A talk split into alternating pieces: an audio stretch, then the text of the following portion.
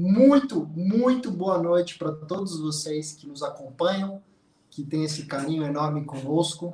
É a energia que vocês dão para todos nós que é o combustível que nos permite fazer o que fazemos. Hoje é um novo dia. Não, tô brincando. Hoje é uma noite muito bacana, muito legal, muito espirituosa. Começar falando da palavra amizade, certo? Vocês concordam? Sim, Sim claro. Eu acho que hoje aqui, tipo, o Everton a gente conhece há mais ou menos dois anos, né, Vê? Você é o mais fazer três já. Três anos, eu não acredito. Fevereiro faz três. Edu, eu acho que eu te conheço só por baixo, que nós estamos falando que uns cinco anos já, cinco a seis anos, mais ou menos. Foi o quê? 2011, 2010? Não. 12? Não. William... Não, peraí, pô. Ah, o programa, gente, o programa tem o quê? Seis anos?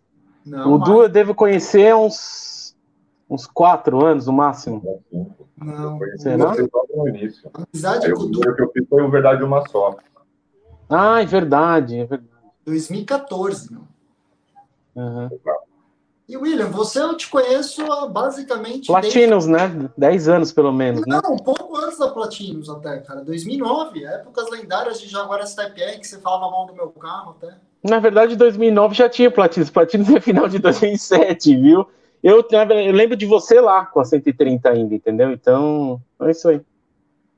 É, cara, mas acho que se tem uma coisa que acho que todos nós podemos falar quando o conceito é amizade, é que a amizade verdadeira ela sobrevive aos altos, aos baixos, ela tem seus momentos excelentes, tem seus momentos mais pesados, mas sem sombra de dúvidas é sempre um momento de muito aprendizado, né? Uhum. Não há nada que supere mais do que o tempo. O tempo é um remédio para muita coisa, não é não? Uhum, com certeza. Bom, tô jogando a bola para vocês. Alguém quer falar alguma coisa? Bem, Eu... boa noite. É muito esquisito barra interessante estar participando pela primeira vez à frente das câmeras.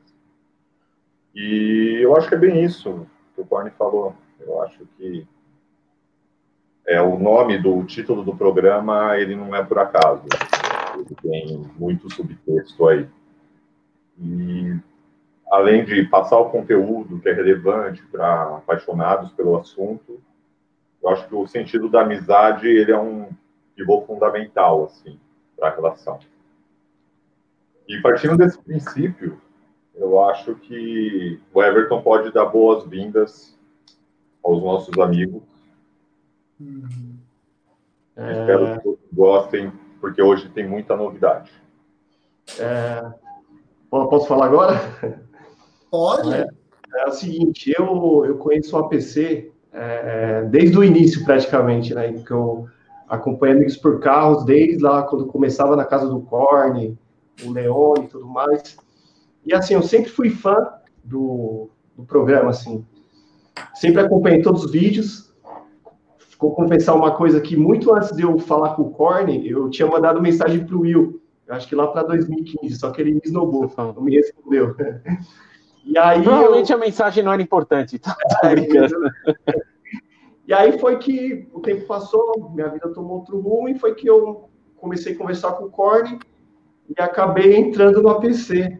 E para mim é uma grande realização, porque além de vocês é, serem autoridades, assim, digamos, no meio automotivo, hoje eu posso considerar que vocês são meus amigos, entendeu? Então, oh. o APC é, é, mais que um programa, assim, é mais que um trabalho, que acima de tudo é um trabalho. Eu acho que tem esse lance de amizade entre a gente. E, em comum, em qualquer família, qualquer coisa de trabalho, lógico que a gente tem nossa desavença, mas o principal que a gente se doa e trabalha é por fã, por público, assim como eu, que era fã, admirava todo esse lado, é, fazendo parte do APC hoje. Para mim é, é muito significativo. Não chora não, Everton. William, você quer fazer algumas palavras? Porque você é um cara enigmático. Não, cara, eu sou assim. Acho que desde o começo a ideia eu sempre quis passar as experiências que a gente teve. E eu acho legal assim o ponto que a gente vai chegando de propostas diferentes, cada pessoa gostar de alguma coisa.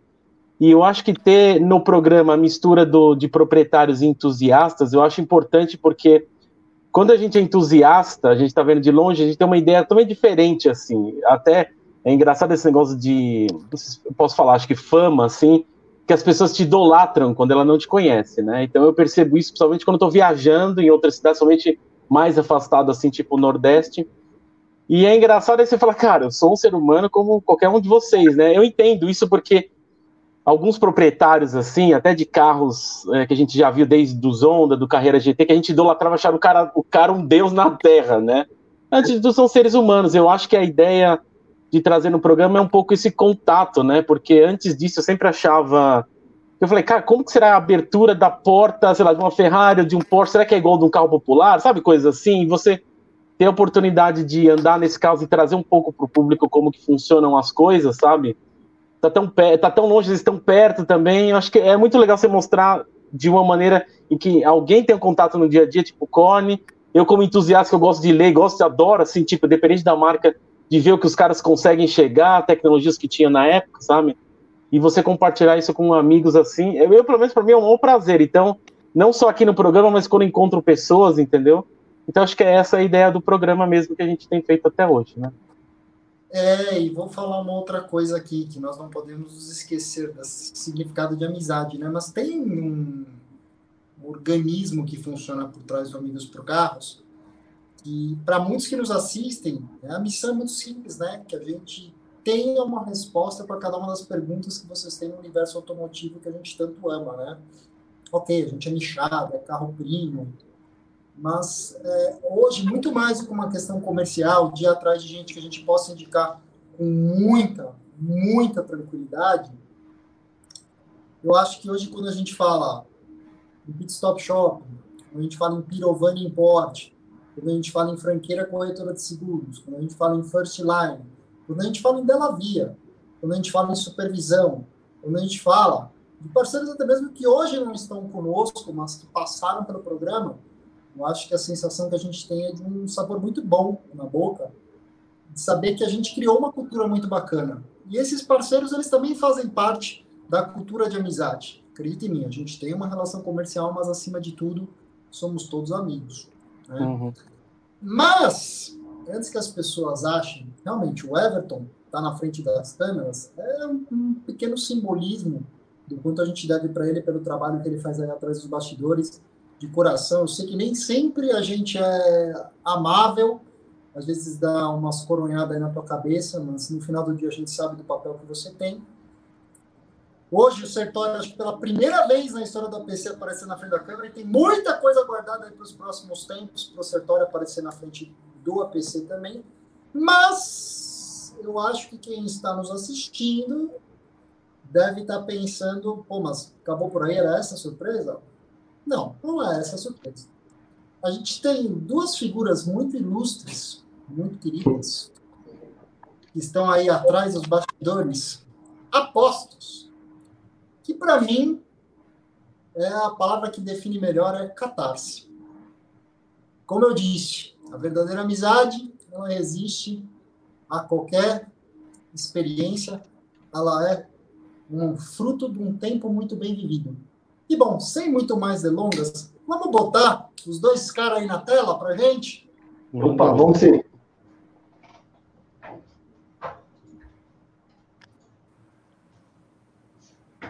Ha!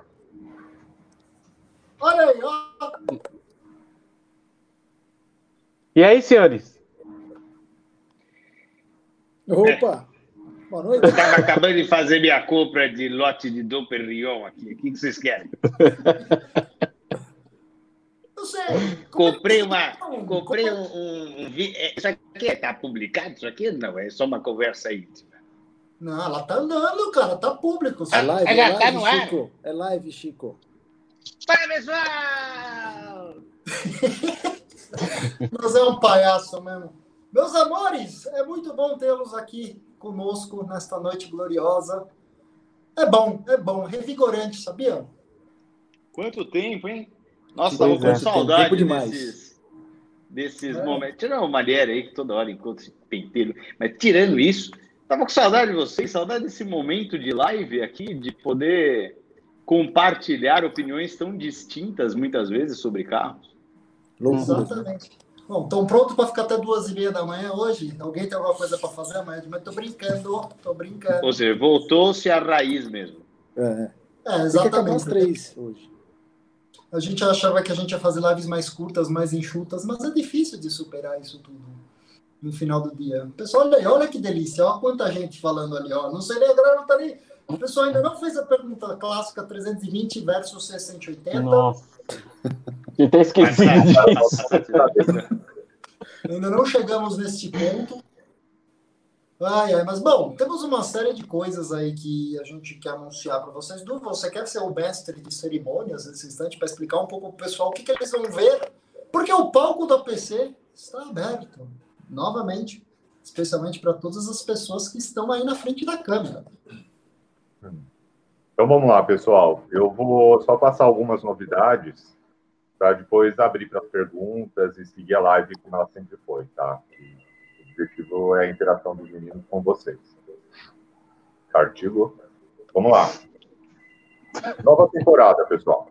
Esqueci, comecei a... Isso que significa a volta dos que já foram. Ah, mas e o Gabriel e o Henrique? Vão permanecer também. O APC está cada vez mais caminhando. O objetivo sempre foi o nosso inicial do APC virar um grande vingadores de canais independentes. Entendeu? Todo mundo com seu canalzinho, se reúne no APC, faz uma grande liga. Então teremos mais, fora esses batalhão de pessoas apresentando com nichos diferentes, teremos muitos convidados também. Dentre tudo isso, vamos ter a nova identidade do programa, então a partir de amanhã teremos um logo novo. Então quem já comprou o adesivo do logo antigo, guarde porque ele vai ser clássico. Agora viraremos toda a identidade atual. O programa agora vai seguir um novo formato também. Por exemplo, o test drive é, os meninos vão fazer o episódio, tudo. No finalzinho vai ter um QR Code, onde quem se interessar vai conseguir ouvir um podcast sobre o tema e seus derivados para se aprofundar um pouco mais. Tudo bem? E por último, não menos importante, grupo de membros. Para quem costuma acompanhar nossas lives, vocês já devem saber que a gente sempre sentiu em dívida com os nossos membros. Porque a gente nunca ofereceu nada diferenciado para é. você. Desde o início, aposta na gente, colabora com a gente, tudo. Então, isso mudou, tá? Então, a partir de agora, os membros vão... A gente vai fazer um, um grupo exclusivo no Telegram, só para membros. Por que o Telegram? Porque, pelo que me falaram, o WhatsApp ele suporta até 250 pessoas, o Telegram passa disso. E como a nossa quantidade de membros hoje está quase virando isso, para ter a flexibilidade de todo mundo poder participar, entendeu? De opinar por pauta, marcar dia de gravação com a gente e outras coisas assim que essa ajuda é o que mantém a gente até hoje, essa interação é, que vocês têm com a gente trazendo sugestão de pauta, nos balizando no gosto de vocês, nas prioridades. Então, a gente vai reforçar isso cada vez mais daqui para frente. Então, teremos um grupo. Opa, temos um membro novo, depois falaremos sobre isso. Teremos. Refinado. Até. Exato. Teremos conteúdo exclusivo, teremos um canal de comunicação mais rápido e próximo com a gente. Teremos podcasts também exclusivo e futuramente várias coisas bacanas com descontos dos nossos clientes, tá? E outras possibilidades. Por enquanto é isso, em princípio. É, se eu lembrar de alguma coisa, eu entro e pontuo, mas espero que vocês gostem dessa nova temporada, espero que vocês continuem com a gente. Desculpe qualquer coisa, qualquer erro no passado. Nosso objetivo é cada vez mais fazer conteúdos relevantes, porque, não sei, eu vejo todos os comentários, eu conheço a maioria das pessoas que sempre comentam, e eu acho isso é o nosso maior motivador, assim, sabe? o senso de comunidade, de pertencimento, uma paixão em comum. Então, meninos, sejam bem-vindos e vamos que vamos, vamos abrir essas perguntas pessoal. Obrigado. Em primeiro lugar, Bernardo Franqueira. Como eu disse, Bernardo. os parceiros da gente são mais do que parceiros, eles são amigos. Oi. Mel, estou muito contente com teus votos aqui. Boa noite, queridos. Notícia melhor impossível. Estamos todos muito felizes de ver essa turma de volta. Muito sucesso. Contem com a franqueira. Grande abraço a todos. Bernardel, você sabe que você abraçado, Bernardo. Especialmente seu gosto automotivo é simplesmente incrível, sensacional. Vamos continuar torcendo também para continuar essa pujança gigantesca. Hoje a gente mandou para ele lá uma M6 Gran Coupé e um RS3 que todo mundo continue comprando muito carro, tá? Ninguém se preocupa Deus com quiser. crise, não tem nada disso, não. Crise é psicológica. Por sinal, eu tenho aí valor do seguro da Lexus NX300 híbrida. Vou postar amanhã, viu? Ó, Ricardo Almeida, que nome sofisticado, que, como dia, como é que é o adjetivo, André? Me lembro de terno. Tá chique, puta nome. Obrigado aí pelo, por se, se tornar um membro do APC. Cara, temos situações inexploradas antes, né? Será que finalmente a gente consegue arrumar um cadenza para gravar, Manieri? Eu tenho meu vizinho aqui que tem. Mas, mas tá em ordem? Tá, tá, bonito, preto. Eu já fui falar com esse cara aí, faz tempo, eu fui conversar com ele. Tem um cadenza blindado e é dele, acho que comprou com 5, 10 mil quilômetros, há uns 10 anos atrás, deve estar com 11 agora, né? Porque. Não, não, não, mas tá bonito. Tá aqui. E, e, não, e na, na falta de um Kia, ele tem uma Kia Carens também. Nossa. Nossa. Belíssimo carro, maravilhoso. Eu, particularmente, preferia ter uma Lumina APV do que um Kia Carens. Vou até confirmar o que, que é, o que eu estou pensando aqui. Não, Ai, é, é o que você está pensando. É, é sim. Vamos parar, da Lumina não vale, velho. Se tem um carro que marcou o começo da década de 90, foi a Lumina. Não, a não tô falando da Lumina, tô falando da Carens. A Carens é... Não, eu falei, não, eu falei para ele que ó, a Kia é melhor você ter uma Lumina APV do que um Kia Carens. Mas o que, que seria uma Lumina APV? APV. Ah, não lembro, mas era Lumina PV. Ah, não sei, deve ser a top de linha, né? Deve é. ter, sei lá, porta-copo. Deve ser chique pra caramba. Era uma época que minivan era uma coisa legal de ter, hoje dá um pouco de vergonha de ter uma minivan, né? Acho que foi uma das primeiras vezes que eu fui para os Estados Unidos, minha família alugou um Cadillac Sedan DeVille e uma Lumina APV. E aí foi a primeira vez que a gente e, e, vinha, foi a primeira vez que eu vi um celular no, no, no carro, né? Aquele hum. com fio, aquele fiozinho assim encaracolado. Mas era Aí ele tirava e passava trote pro resto da família que estava em casa. Olha, vamos demorar para chegar. Aí chegava, né? Era muito engraçado. Maravilhoso. Cara, o nome do carro chama Lumina APV porque chama All Purpose Vehicle, é tipo veículo para todo propósito, é só por conta tá disso. Vendo? É tipo, era muito mais simples do que SUV, SAV, SEV. Sim, exatamente. Sim. Essa invenção, né, de nome. Hum. Bom, então assim, a primeira promessa que a gente pode cumprir é assim, que assim, a gente tem um histórico meio ruim de cumprir promessas, entendeu? Cadenza no PC? Vamos tentar. Vou falar com o meu vizinho, vou falar com ele aqui. Bom, é, aí tem uma pergunta maravilhosa. Kia Carens ou Optima? Nenhum dos dois. Tough choice, hein? E a Caras o que é óbvio. Estamos até com o pessoal da Lavia nos bastidores. Edu, um abração para você, cara. Obrigado aí por estar nos acompanhando, como sempre. Oi, é, Alfa 156 no PC. Eu percebo que, junto com a tônica da volta de Malieri e André, o índice de gordura da lasanha dentro do programa começou Vai a subir voltar. exponencialmente. Acontece. Cara, é um negócio eu reconheço que eu não sou a pessoa mais adequada para testar um a cadença.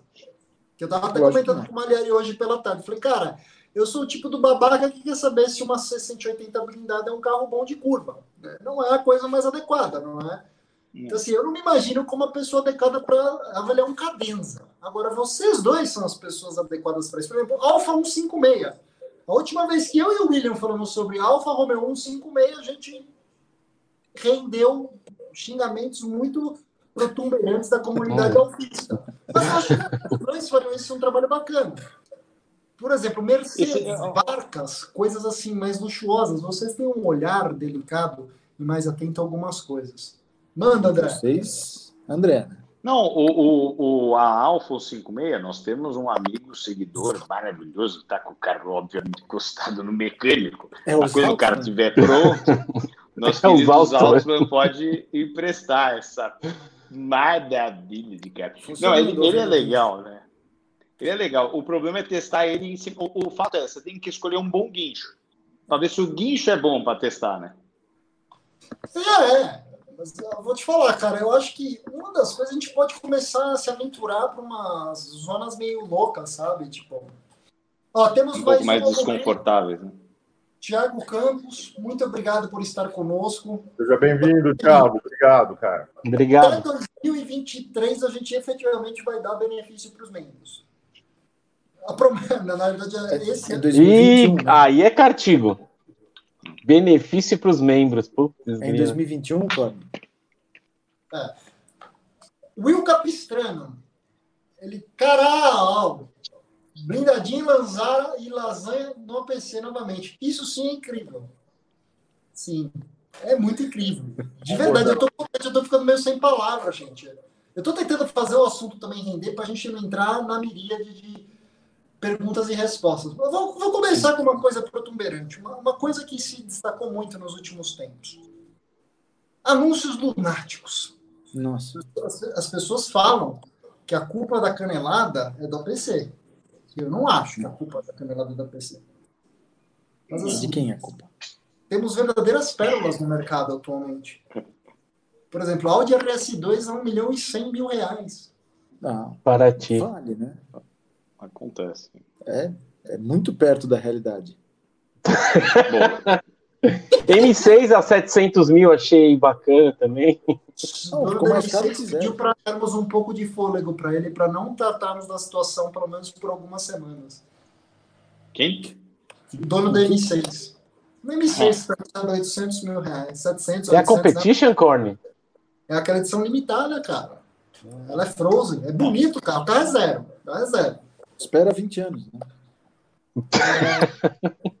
Não, mas outro dia foi um negócio que o André ia gostar bastante. André, quanto que, na sua opinião, é o valor adequado para se pagar um Ford Crown Victoria, primeiro ano, 92? Isso é luxo ou lixo? lixo. Você sabe que tem a... Calma, calma. Com respeito, por favor tem anunciado um Crown Vitória e tem anunciado um Lincoln Town Car, né? Os dois, obviamente, os proprietários estão um pouco lunáticos. Isso, na a época, anos atrás, a, a, a, minha avó compraram um carro desse para minha avó. E chegaram com o Crown Vitória, ela sentou e ela ficou aqui na janela, né? Porque o banco traseiro é abaixa tanto que ela não enxerga, ela era baixinha, não enxergava a rua. Aí compraram o Jaguar para ela, para substituir o carro. E à época, o carro já era um lixo. Ele é legal como carro de polícia, como carro do, do táxi nova-iorquino, né? Isso é bacana. Mas como carro, efetivamente, não é um exemplar assim dos mais é, sofisticados. Obviamente não dá para você pagar. O Lincoln aí estão pedindo. O Lincoln, acho que quanto que está esse Crown Vitória que você falou aí? 78 mil. Pô, então o Lexus tá mais. O, o, o Lincoln tá mais barato, tá 69 o Lincoln. É. Olha aí, olha quem mandou a pergunta. Autólicos Brasil. Agora terá espaço para Nápoles. Nápoles. E essa é uma experiência que o APC merece. A gente nunca na história de Amigos por Carros andou a bordo de um AP Turbão. A gente sabe que o Malheiro teve um Beetle Supercharged. Não na frente das câmeras. É. Será que a gente faz uma avaliação da Paratiro do Napoleta? Paratiro. Seria, seria interessante, cara. Palavras dele. Palavras dele. Eu acho que isso é, é um quadro para você, Corne, e gravar, né? Porque o Carne gosta de Porsche, e essa Paraty é quase um Porsche, e o Malieri teve Paraty, né? Só para falar, lava tua boca para falar de Porsche. Nós estamos indo para mais de 400 unidades de 992 emplacadas no Brasil. Sério? Já tá tudo isso, cara? Malieri e eu participamos de umas últimas compras de 992 e os proprietários estão felizes. Estão assim, ó. Sim. Sabe dizer isso que é. Mas eu fiquei abismado, porque parecia que estavam distribuindo 992 esses últimos tempos, né? É. Everton, você tá nos bastidores, você por acaso tem aquela foto do Homer Simpson dentro do Eu bar, falar isso. eu na Avenida Europa e o que tá do lado dele? Se tiver, vai Uhum. capturando aí pra gente botar na tela para quem está nos assistindo. Mas, gente, muito tempo passou desde a última vez que a gente estava junto realizando trabalhos automotivos. O que, que vocês andaram experimentando de interessante aí nos últimos tempos, hein? Ah, o clássico dos clássicos. Esse carro está numa potencial de valorização, não que eu, não que eu tenha o carro tal, mas 325 e 90. Puta carro para valorizar, viu? Não é por nada, não, mas esse carro é um espetáculo. Acho que um carro desse, no mínimo, é 80 mil reais. Tem que comprar, Fácil, viu? vale a pena. Fácil. Não, mas tem muito carro legal aqui. Olha, eu andei em carros que. Um carro muito interessante que é, eu andei, obviamente está numa outra versão aí, é, mas eu tinha um preconceito, andei numa geração mais nova e gostei muito, até falei com o Corne sobre esse carro, é a Range Rover Sport HSE 3.0 Turbo Diesel já 2014, que já é a cara nova com motor novo, onde não tem... Ô, louco, bicho, tá? Tá animado, hein, cara? Ô, louco, meu! O cara tá pra brincadeira, não. Mas é o seguinte, tá na festa, é o Oktoberfest não começou ainda, não, viu, querido? Mas é o seguinte, esse carro, nessa geração 2014, é, é o SUV. Eu, uma semana antes, eu troquei, acho que eu estava com a Cayenne e troquei por ela. Cara, como, tudo bem que a gente está falando de duas gerações diferentes, né? A Cayenne está na sua última, está naquela primeira cara da segunda geração, mas quando ela tem facelift não tem nenhuma melhoria e tal. E a, e a Range Rover já está na sua toda remodelada com chassi próprio, né? Aquele monocoque de alumínio, enfim. Então o carro tem um comportamento extremamente diferente. Mas o carro gostoso de andar, viu? E o bicho é chique. O carro 2014 que você passa muito bem para quem tem uma grana aí para gastar, por exemplo, o último carro que eu estava andando aí era a Lexus a NX300. Tudo bem, propostas bem distintas, um carro híbrido, um carro a diesel, mas ainda assim você talvez gaste menos de combustível com a, com a Range Rover em função do diesel, que com 250 mangotes você enche o tanque dela e roda aí seus 900 quilômetros, e a Lexus não tem nenhum não tem nenhum benefício desse sistema híbrido dela, é meio fajuto, ela vai fazer seus 10, 11 km por litro, uma coisa meio mais ou menos.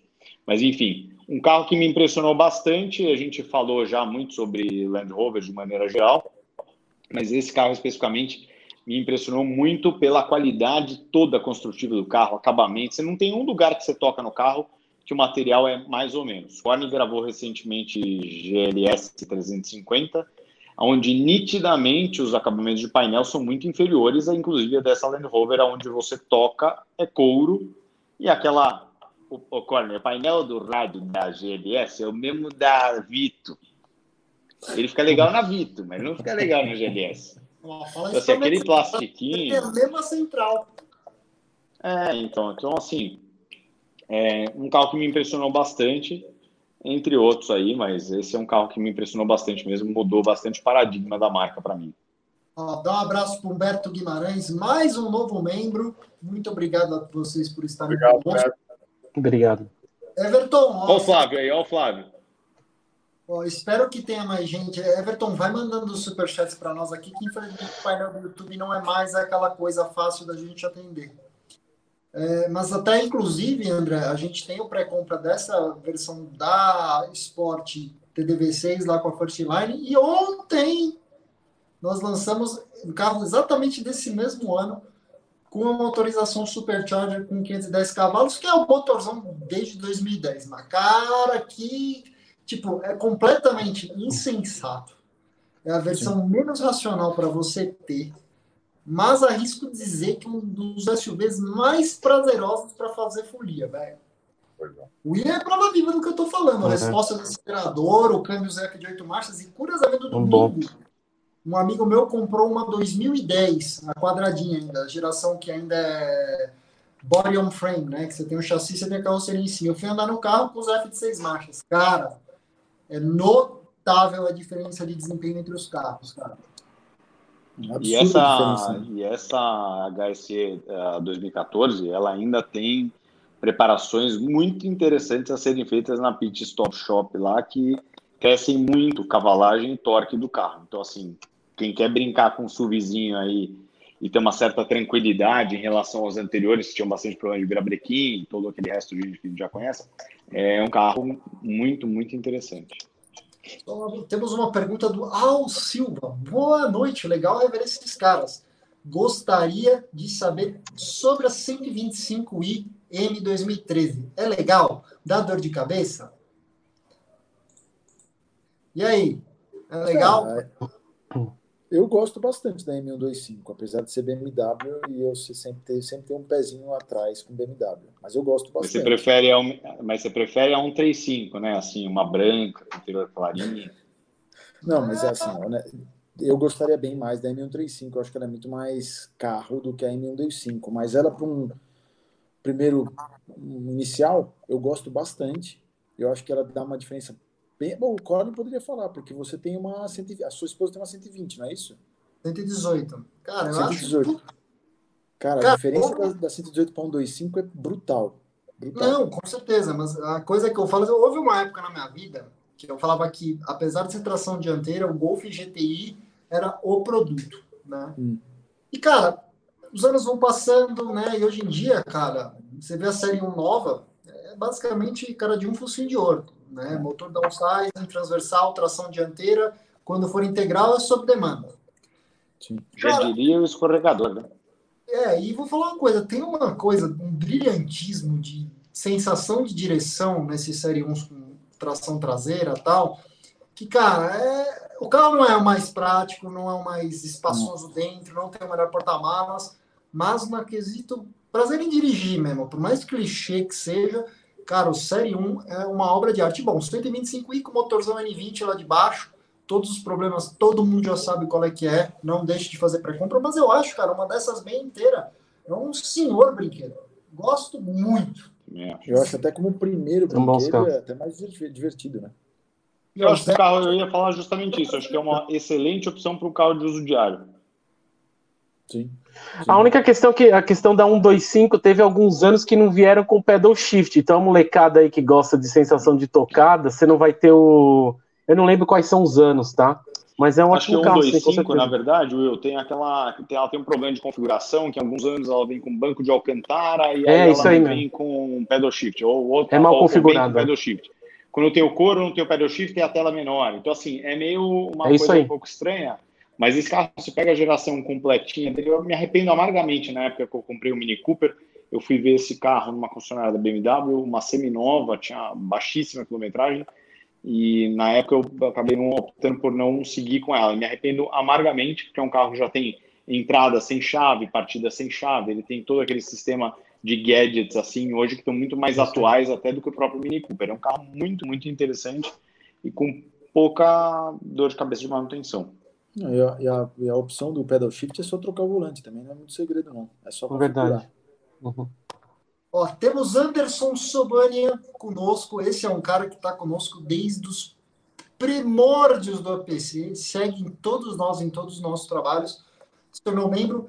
Cara, tinha uma pergunta, o Jordão Varga, teu chapa, André falou que tá com o teu mini tá 130 aí. Porra, você tá, velho? Que porra, você tá passando tudo pro cara. Não, meu mini não, meu filho. Meu teu mini é teu. Ah, ele tá com o meu Mini? Sim. Branco, faixa preta? Ele tá com o teu Mini, com a minha 130 e já fez o cheque da entrada da 325, né, Jordão? Caramba, ele tá com o meu Mini? Tá, tá com o teu Mini, com o kit John Cooper, né? É. E agora só falta ele comprar um carro do Malieri, carro do Will, carro do Citar. É do PC. Eu prefiro não opinar, porque inclusive será objeto de conteúdo dentro deste glorioso programa, né, Du? Legal. Tiago Borges, ótima notícia. Sou o proprietário do JCW que gravaram em 2019. Sensacional, espetaculoso o carro, viu? Preparado pela Pit Stop Shop. Du, autoestrada no ZOA dirigindo um Chevelle SS. Qual seria a música do Pink Floyd no rolê? Caramba. Acho que Two of the Devil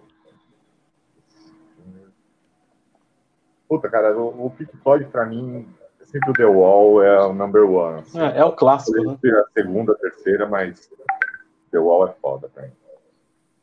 Mas não eu sei ia se falar, eu, eu ia falar Stranger. Não, viu? Mas tudo bem. Eu ia falar a música Strangers in the Night, mas Strangers in the Night não é esse aí, né? Outra, outra banda. Strangers in the Night é o Frank Sinatra. Confundi. Desculpa. Deixa eu perguntar uma coisa. Todo mundo aqui tem playlist no Spotify? Não, pessoal. Eu uso não. mais o Deezer e o Apple. Eu também uso o Deezer. Uhum. Spotify. Deezer ou a Amazon Music lá também. Legal, porque eu ia falar para todo mundo seguir para ter uma noção vaga do perfil que cada um tem de som. Como diz o Sertório, eu sou uma balada gay. Fale, Sertório, por favor. Não, só balada, né? Palma, tudo. Mas assim, eu acho que o pessoal, eu vi um pessoal perguntando aqui, eu esqueci de dar um recado importante. Sim, a playlist que, que diz respeito ao Malieri e ao André vão ser liberadas a partir de amanhã. Tudo bem? Temos 12 vídeos da época gloriosa, tipo Chiquinho e o William a bordo do Venta de V8, eu e Chiquinho na GLE, GLE 63, lembra, Chiquinho? Aquele carro Sim, espetacular. Aquele carro me impressionou muito com aquele conforto, né? Porque o carro era gostoso, forte e confortável. Eu gostei muito do episódio da Dodge Ram, cara. É, eu gosto muito do episódio. Foi bom, foi bom. A propósito, se, se for de, de, de unânime opinião, eu acho que picapes deveriam voltar aqui com tá. tudo, picapes diferentes, umas picape nervosa.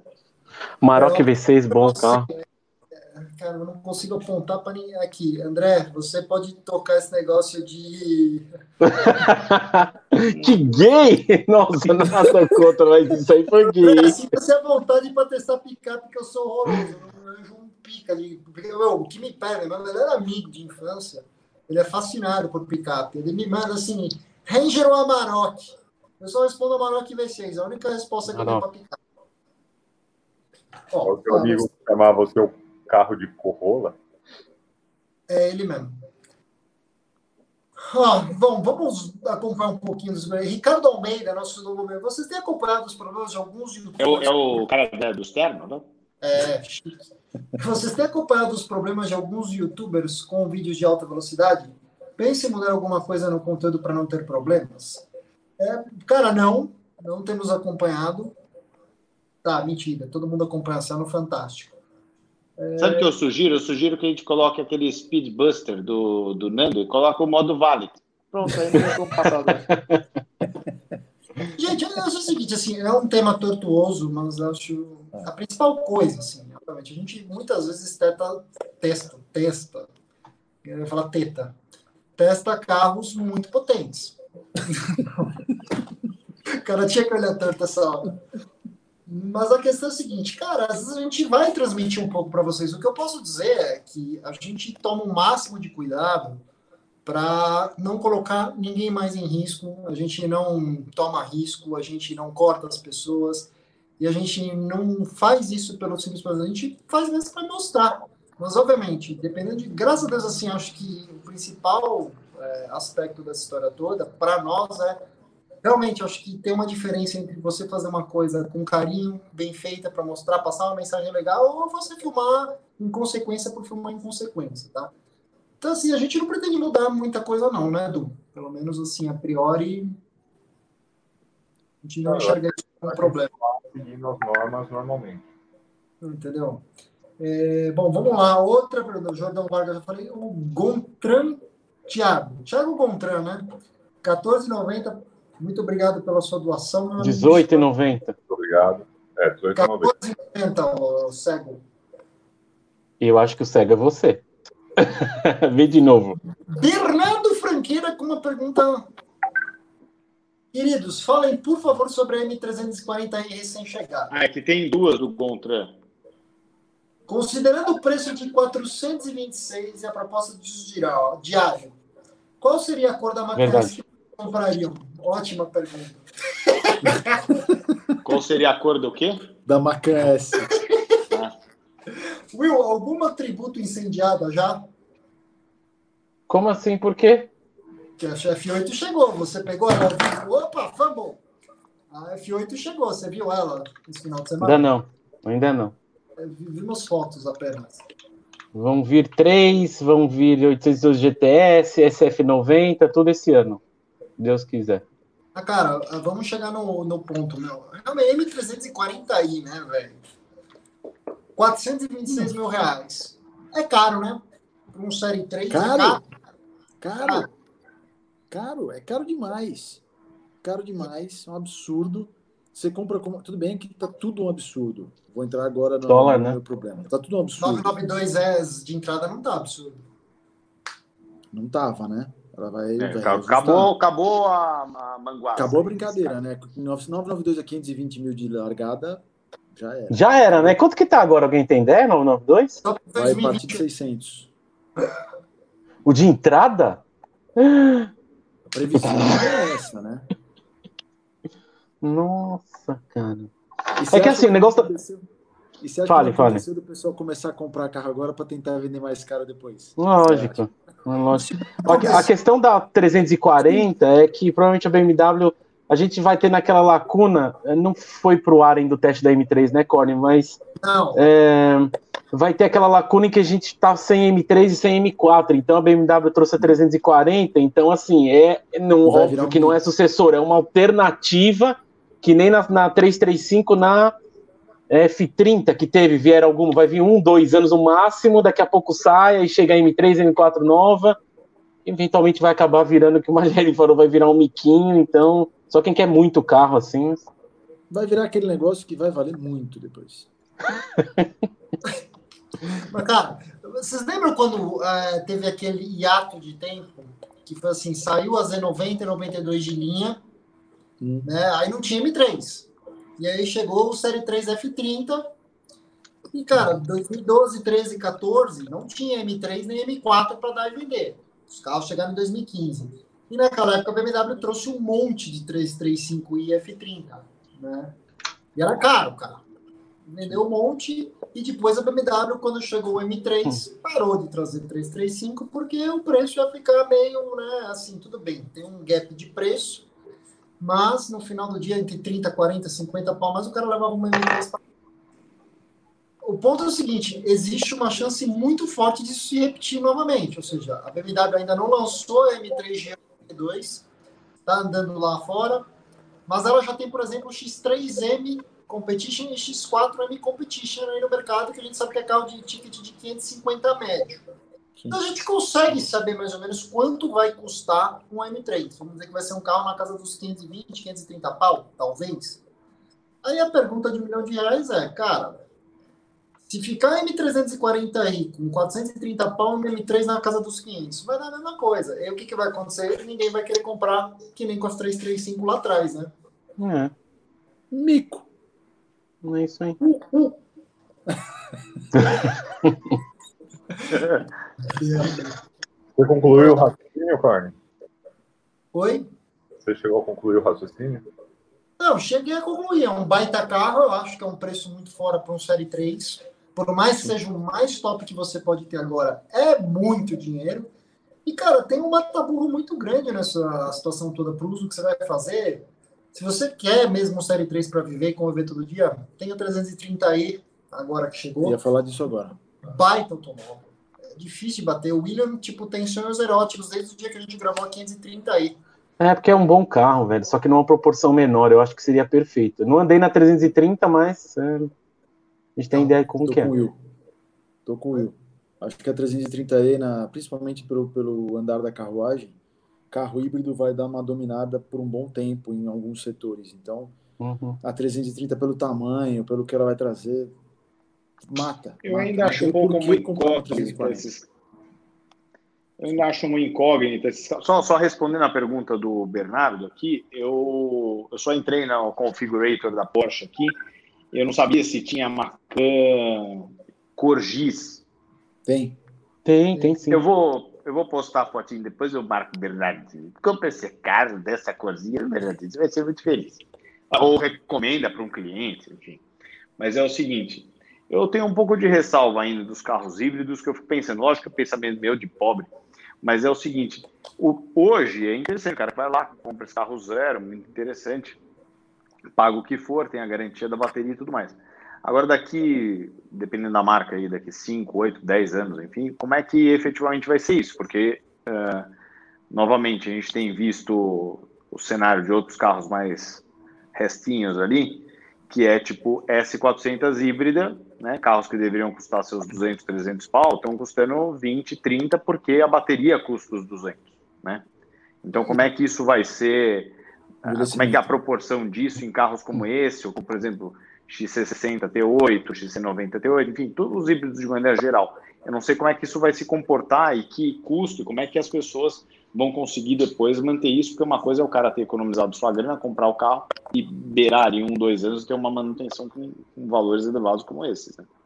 Então, mas tem a, isso, isso daí, André, tem, a gente conversou com algumas pessoas, é, a bateria vai de 5 a 7 anos de garantia, óbvio que você tem tem certos cuidados que você tem que fazer para não arrebentar a bateria, né?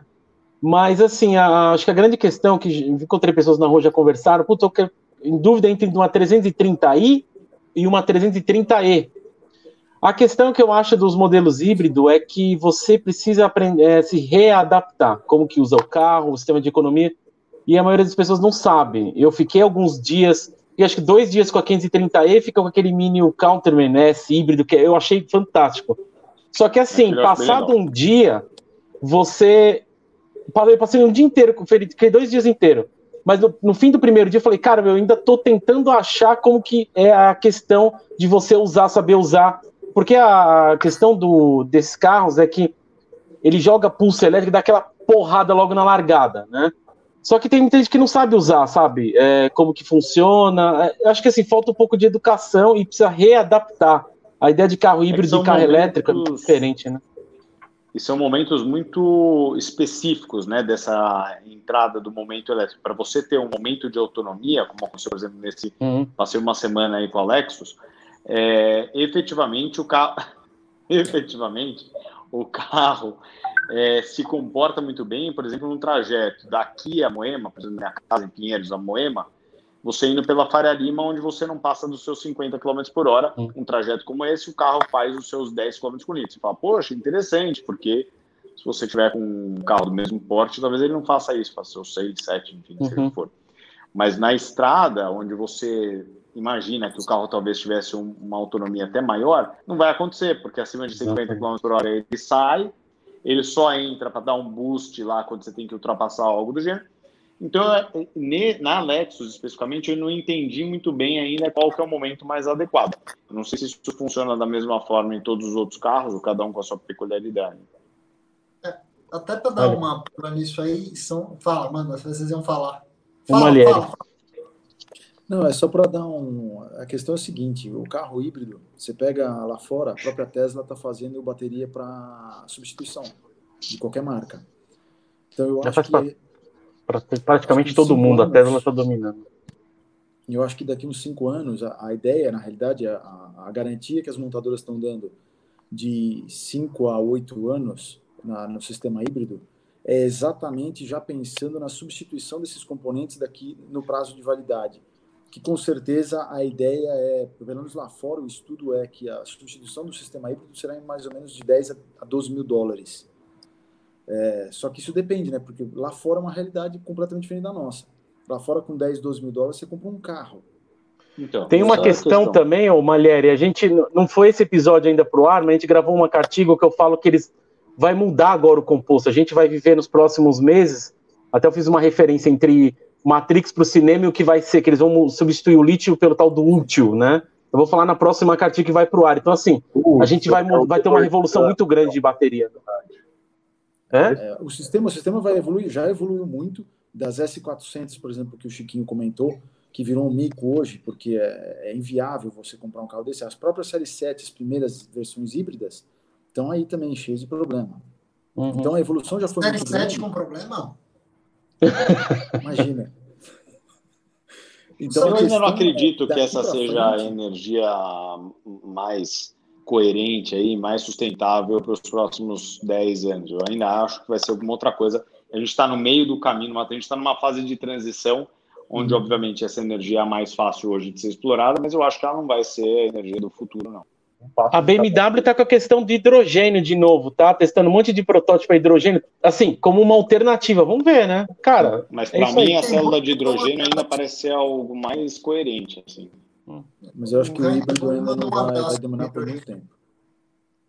Eu só vou pegar um refil aqui e já volto. Peraí. Tá, pessoal, vou aproveitar esse momento então para passar alguns recados aqui. Primeiramente, eu gostaria de agradecer que a gente bateu o recorde de audiência real time da nossa live.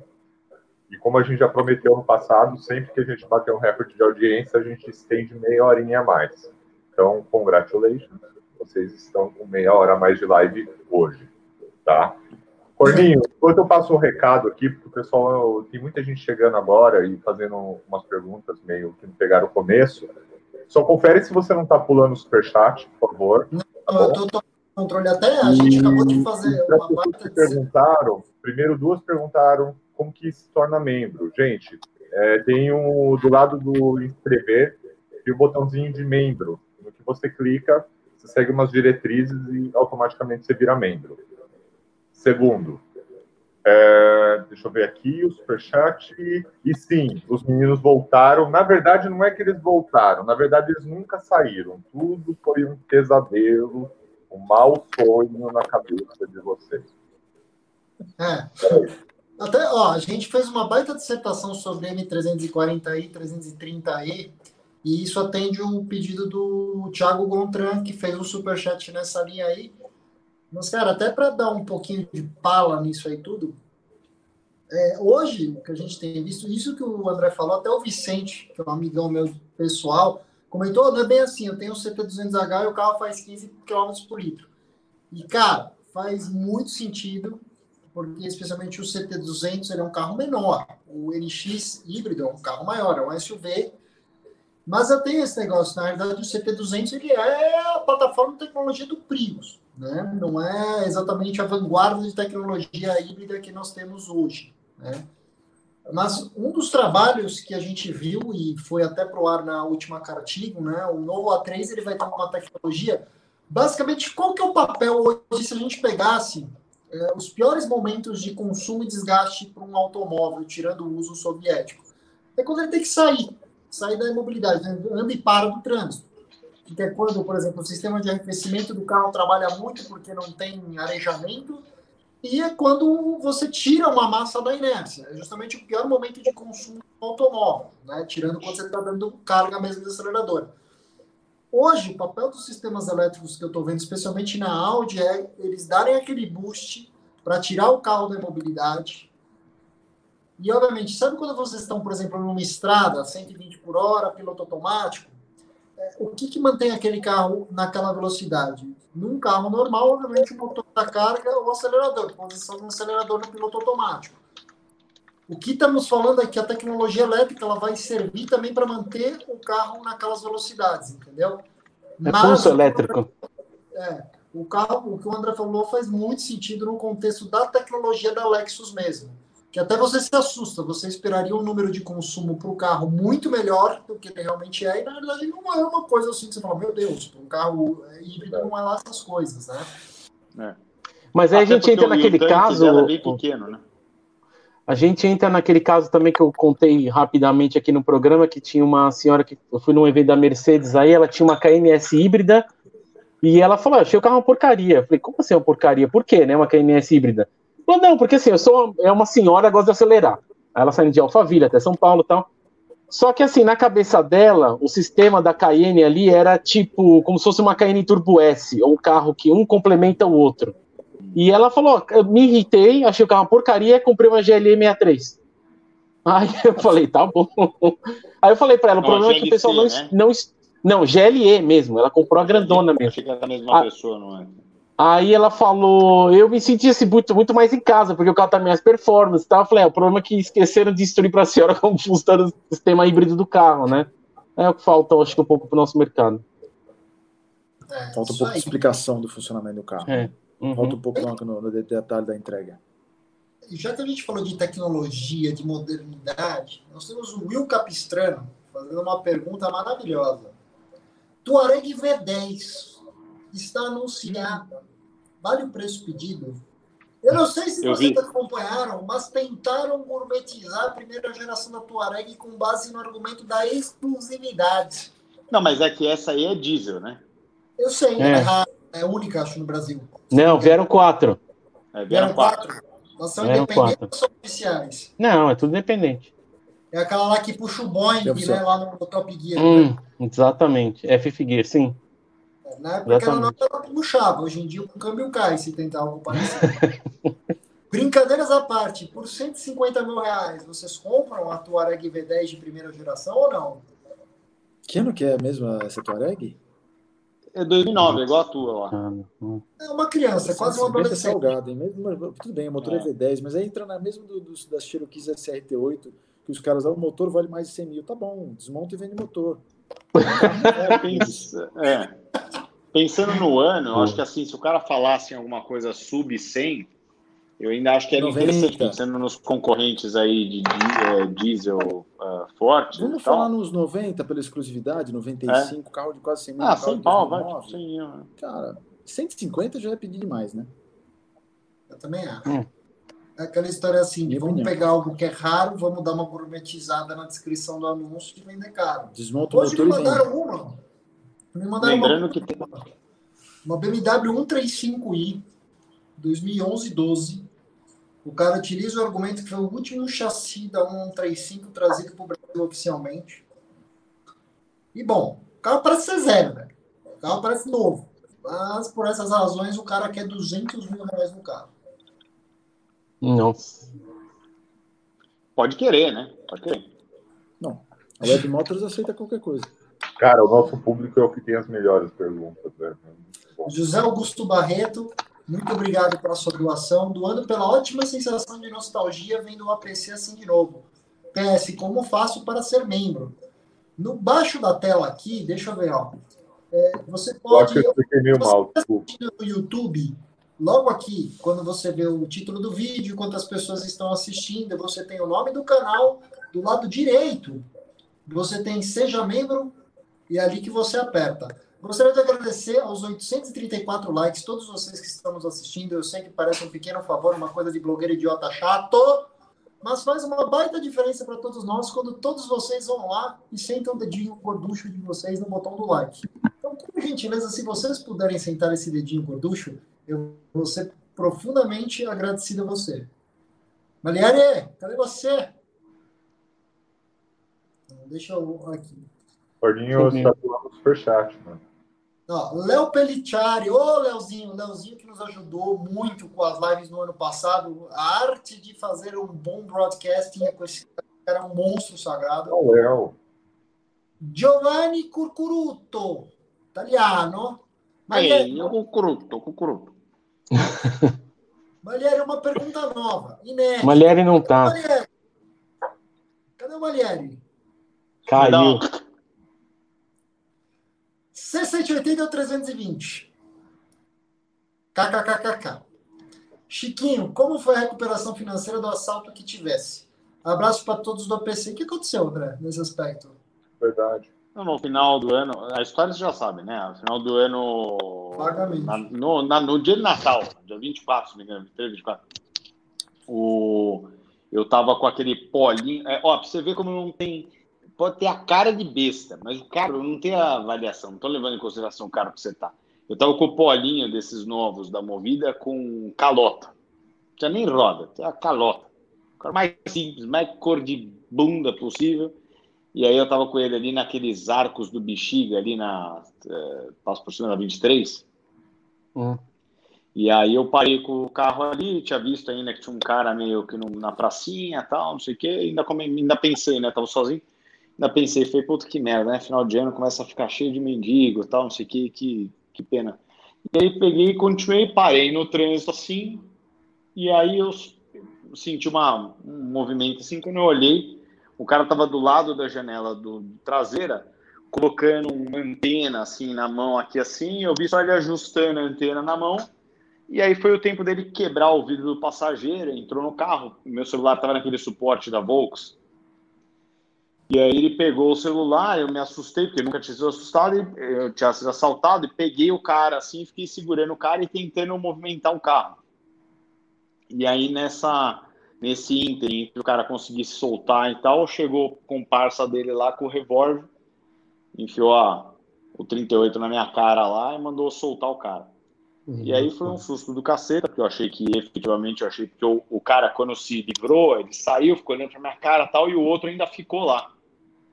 E aí foi uma sensação efetivamente muito ruim, porque o cara ficou olhando pra minha cara com a arma apontada, eu falei, nossa, o cara tá. vai, vai atirar, né? E aí o cara pegou, saiu foi embora.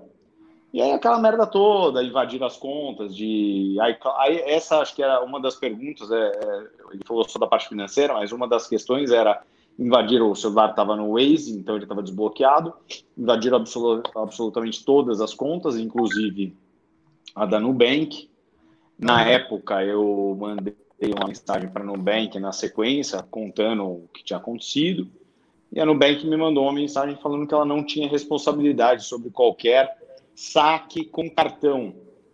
Aí eu respondi, falei, ah, não é isso, não foi isso que aconteceu. O que eu estou dizendo para vocês é, roubaram meu celular e transferiram da minha conta da Nubank para outro usuário Nubank através do aplicativo.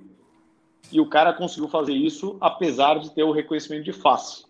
Nossa, como? E aí a Nubank pegava e respondia umas coisas desconexas e tal. Aí eu peguei, um dia liguei, estava até indo para o Réveillon, estava na estrada, que eram horas que você ficava esperando para ser atendido. E aí peguei, falei falei para ela, falei, olha, não tem importância. Se vocês efetivamente não vão devolver o dinheiro, só me é, formaliza isso por e-mail. Eu faço questão de fazer um vídeo no canal do YouTube falando sobre isso tudo que aconteceu e explicar o ocorrido da empresa de vocês. E aí, na sequência, me ligou uma gerente lá, falando, olha, fiquei sabendo tal, então para a gente poder fazer uma política interessante aqui, nós vamos devolver o seu dinheiro a título é, de exclusividade. Eu falei, mas isso não é para ser exclusivo. Qualquer banco tem uma corresponsabilidade quando te oferece uma plataforma para você transacionar o seu dinheiro e está falando que aquilo é seguro. E não foi. E aí foi uma dor de cabeça do inferno, enfim, eles acabaram acreditando efetivamente, eu já cancelei minha conta, não tenho mais conta nesse banco, não acredito na capacidade deles de, de atendimento e de proteção do teu dinheiro. E aí, simples assim. E todo o resto foi também complicado quase no mesmo nível. A única empresa que é muito solidária de tudo, efetivamente, foi a Apple, mas todas as outras, Facebook, Instagram, tudo isso é bem complicadinho. O atendimento é complicado, a resposta é um pouco lenta. A Apple foi a única que a pessoa, tipo, parecia é, parceira em tudo, fez um passo a passo comigo, como é que eu tentava ali bloquear o seu iPhone de alguma forma. O fato é, o cara, quando pegou o iPhone, a primeira coisa que ele fez foi cancelar o modo de localização. Na sequência, ele começou, começou a tirar aqueles é, negócios de, de duas etapas, sabe? Começou a tirar tudo isso. Verificação. E simplesmente desvinculou o celular da minha conta. Então eu não tinha mais controle nenhum. É, então, é, existe um passo a passo para você tentar deixar o seu celular um pouco mais protegido. Entre eles, numa opção de acessibilidade, você evita que qualquer edição, inclusive, por exemplo, colocar até no modo avião, é, isso só pode ser feito com uma segunda senha. Então, para quem tem iPhone, isso é bem interessante fazer, porque, inclusive, se o cara colocar no modo avião, você não consegue mais localizar o seu celular e mandar o bloqueio. Então, tem algumas dicas aí que vale a pena depois compartilhar. Mas foi uma situação bem desagradável, muito mais. É, é, é, porque a sequência foi desagradável. O cara, ele era bem esclarecido, então ele começou a olhar no meu WhatsApp, as últimas conversas, achou uma conversa com a minha esposa, viu o jeito com que eu falava com ela e começou a conversar com ela como se fosse eu. E pedindo para transferir dinheiro para uma outra conta. Então é uma situação muito, muito desagradável, assim, é bem, bem chato de passar por isso. Nossa, cara, é, tá vendo? O pessoal que nos assiste, só até para fazer uma emenda no que você falou, quando a gente começa a tocar muito no assunto do carro blindado, as pessoas falam, ah, você fala muito de blindado, blindado é um negócio muito São Paulo. Mas isso que o André passou é um exemplo claro do porquê que muitos de nós andam com carro blindado. E o William passou por algo bem parecido recentemente também, né, Will? Sim, aconteceu algo parecido com o do André, só que, por exemplo, eu, eu, exatamente como o André falou, é, carro cinza, com isso o filme vidro fechado, Aconteceu exatamente isso, só que assim, é, o contrário dele, é, não aconteceu nada, assim, o cara só levou meu telefone, e a única questão é que eu estava indo para casa, então a grande questão é eu precisava avisar os meus pais só. Aí eu pra, mandei para alguma mensagem para alguns amigos, ó, até eu pedi pro Henrique, no caso, ó, avisa o Corner, avisa todo mundo que eu tô sem telefone. Mas aí eu já consegui, tipo, bloquear tudo, o cara não fez absolutamente nada.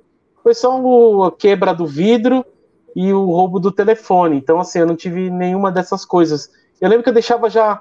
Eu tinha essas coisas que o André falou de dupla verificação ou, ou toda acessibilidade, eu já, eu já tinha feito isso também, entendeu? Então, realmente funciona isso. E, cara, é assim. Mesma coisa, o celular tava no, no apoio do carro, assim, que eu coloquei no ar-condicionado. É, carro com isso filme, tá? É, fechado, o vidro, o vidro não tava fechado, era noite. E assim, o cara. Só que assim, o interessante, que eu não vi, tá? Para falar a verdade. Então eu tava dirigindo, o cara ele vem, não é que ele joga uma pedra, depois ele entra no carro, ele vai de um jeito só.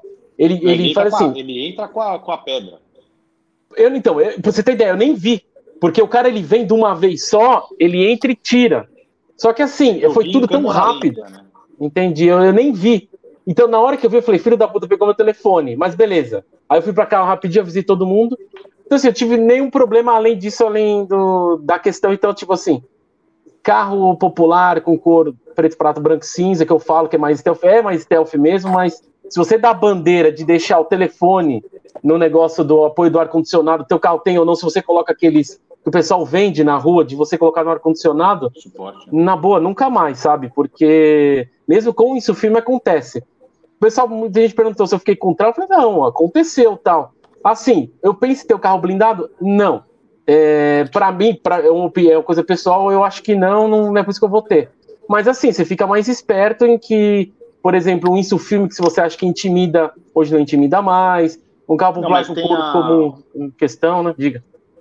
Uma, não, uma boa saída, que na época eu até fiz isso, eu peguei na sequência HB20 e eu coloquei na PIT o insufilme anti-vandalismo. Ah, isso é legal. Que ela aumenta bastante a resistência Sim. do vidro e, e, e, cria aquela uma barreira mesmo que o cara tem que invadir o habitáculo inteiro, né? Quando ele, sim, sim. Que quando ele estoura o vidro, é incrível, porque ele vem com tipo uma vela né, de carro, alguns fazem isso com vela de carro. Quando ele bate essa ponta no vidro, o vidro explode como se o planeta estivesse acabando. Aquela merda se espatifa em micropartículas que quando você sai do carro, tem vidro saindo da tua perna. Mas o, teu carro estava com isso filme não?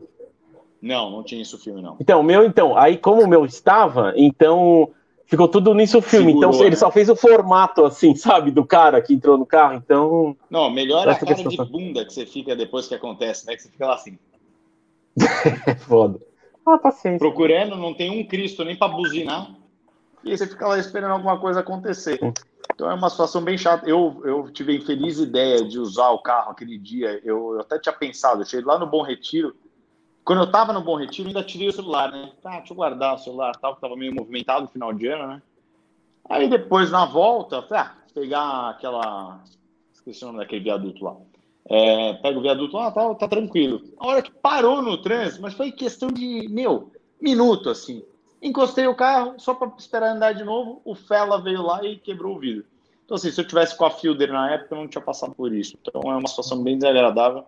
E os carros blindados usadinhos, estão com preço super atraentes, e você tem empresas que fazem manutenção bem, bem interessante, estar aqui na tela de todo mundo, mas tem empresas que fazem manutenção bem em ordem, então você pode ter um carro desse sem dor de cabeça, que muitas vezes vale a pena. Então, é, é, ultimamente, até é, recentemente, eu falei até sobre uma Tuareg 2009 lá, que tem um preço super atraente, é um carrinho em ordem.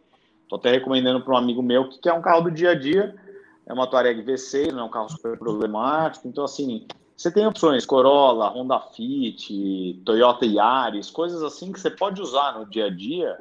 Não vai ser um carro mais chamativo, não é por isso. Né? Ah, eu vou comprar uma blindada, eu tenho que comprar uma Mercedes, uma BMW. Não, o carro hoje para você estar tá sujeito ao assalto é qualquer carro, qualquer carro. Você tem calota, não tem calota, qualquer coisa você está sujeito a esse raio desse assalto Todo carro roubado tem seu público-alvo. Né? Gente, só para dar um gás aqui, Guilherme Engler, muito obrigado por ter se tornado membro do canal. Jordão Varga também se tornou membro. Juninho Riu, novo membro novamente. Gabriel Casimiro, novo membro. Eduardo 300Z Rocha. Esse é entusiasta, hein? É classe EW124, hein? Eduardo posso só, Corne, posso só te interromper um minuto? Claro. Só aproveitando, Malheiro, se você puder explicar melhor aqui, o, o Rafael Camargo está perguntando aqui: você não precisa justificar a compra de um carro blindado para a Polícia Federal para adquirir? Não, existem hum. outros procedimentos né, que têm que ser feitos, mas não a justificativa para a Polícia Federal. Não, você não precisa justificar nada para ninguém, você só precisa ter documentação volume específica para tá passar o carro para o seu nome. Oh, oh, tá mudo. Você tá mudo. Não, eu estou ouvindo ele, eu estou ouvindo ele, André. Não eu não. não. Estamos ouvindo. Isso dá um problema às vezes, André. Você vai ter que confiar na gente, a gente vai falar por cima. e agora descobriu. Leonardo Na realidade é só... Shimada Osório. Ele também está conosco desde os primórdios da PC. Malheiro e Blindadinho e Lasanha na live.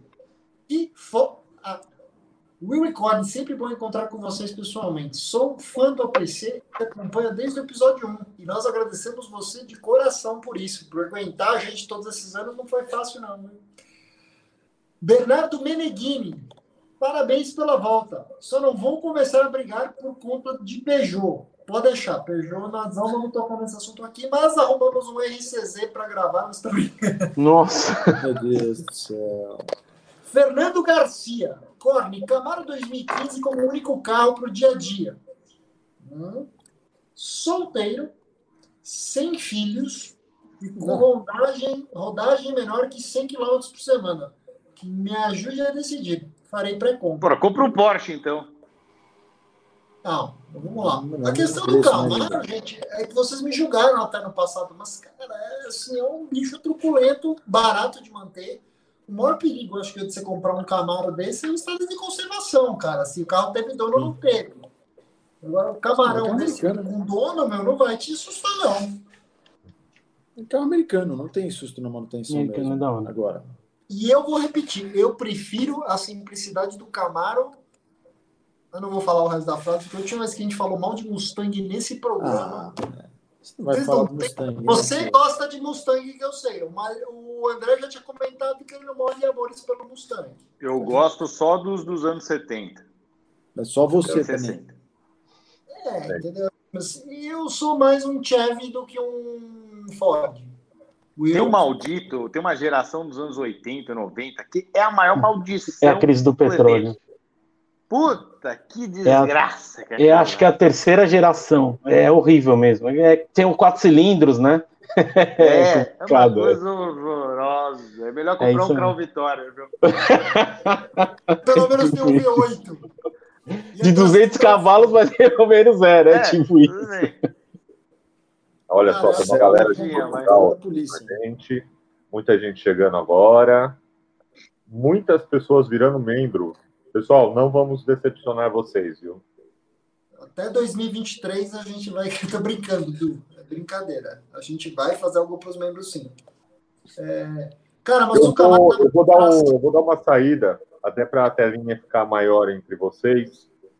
É, como a gente bateu o recorde, eu avisei anteriormente, mas ficou recado para o pessoal que chegou agora. A gente, sempre que a gente bate o recorde de espectadores, a gente costuma prolongar meia hora. Então hoje a live vai até 11 horas. Se vocês forem muito lindos, vai até 11h15, assim. E lá para os últimos 10 minutinhos eu volto para dar mais recado pessoal, beleza?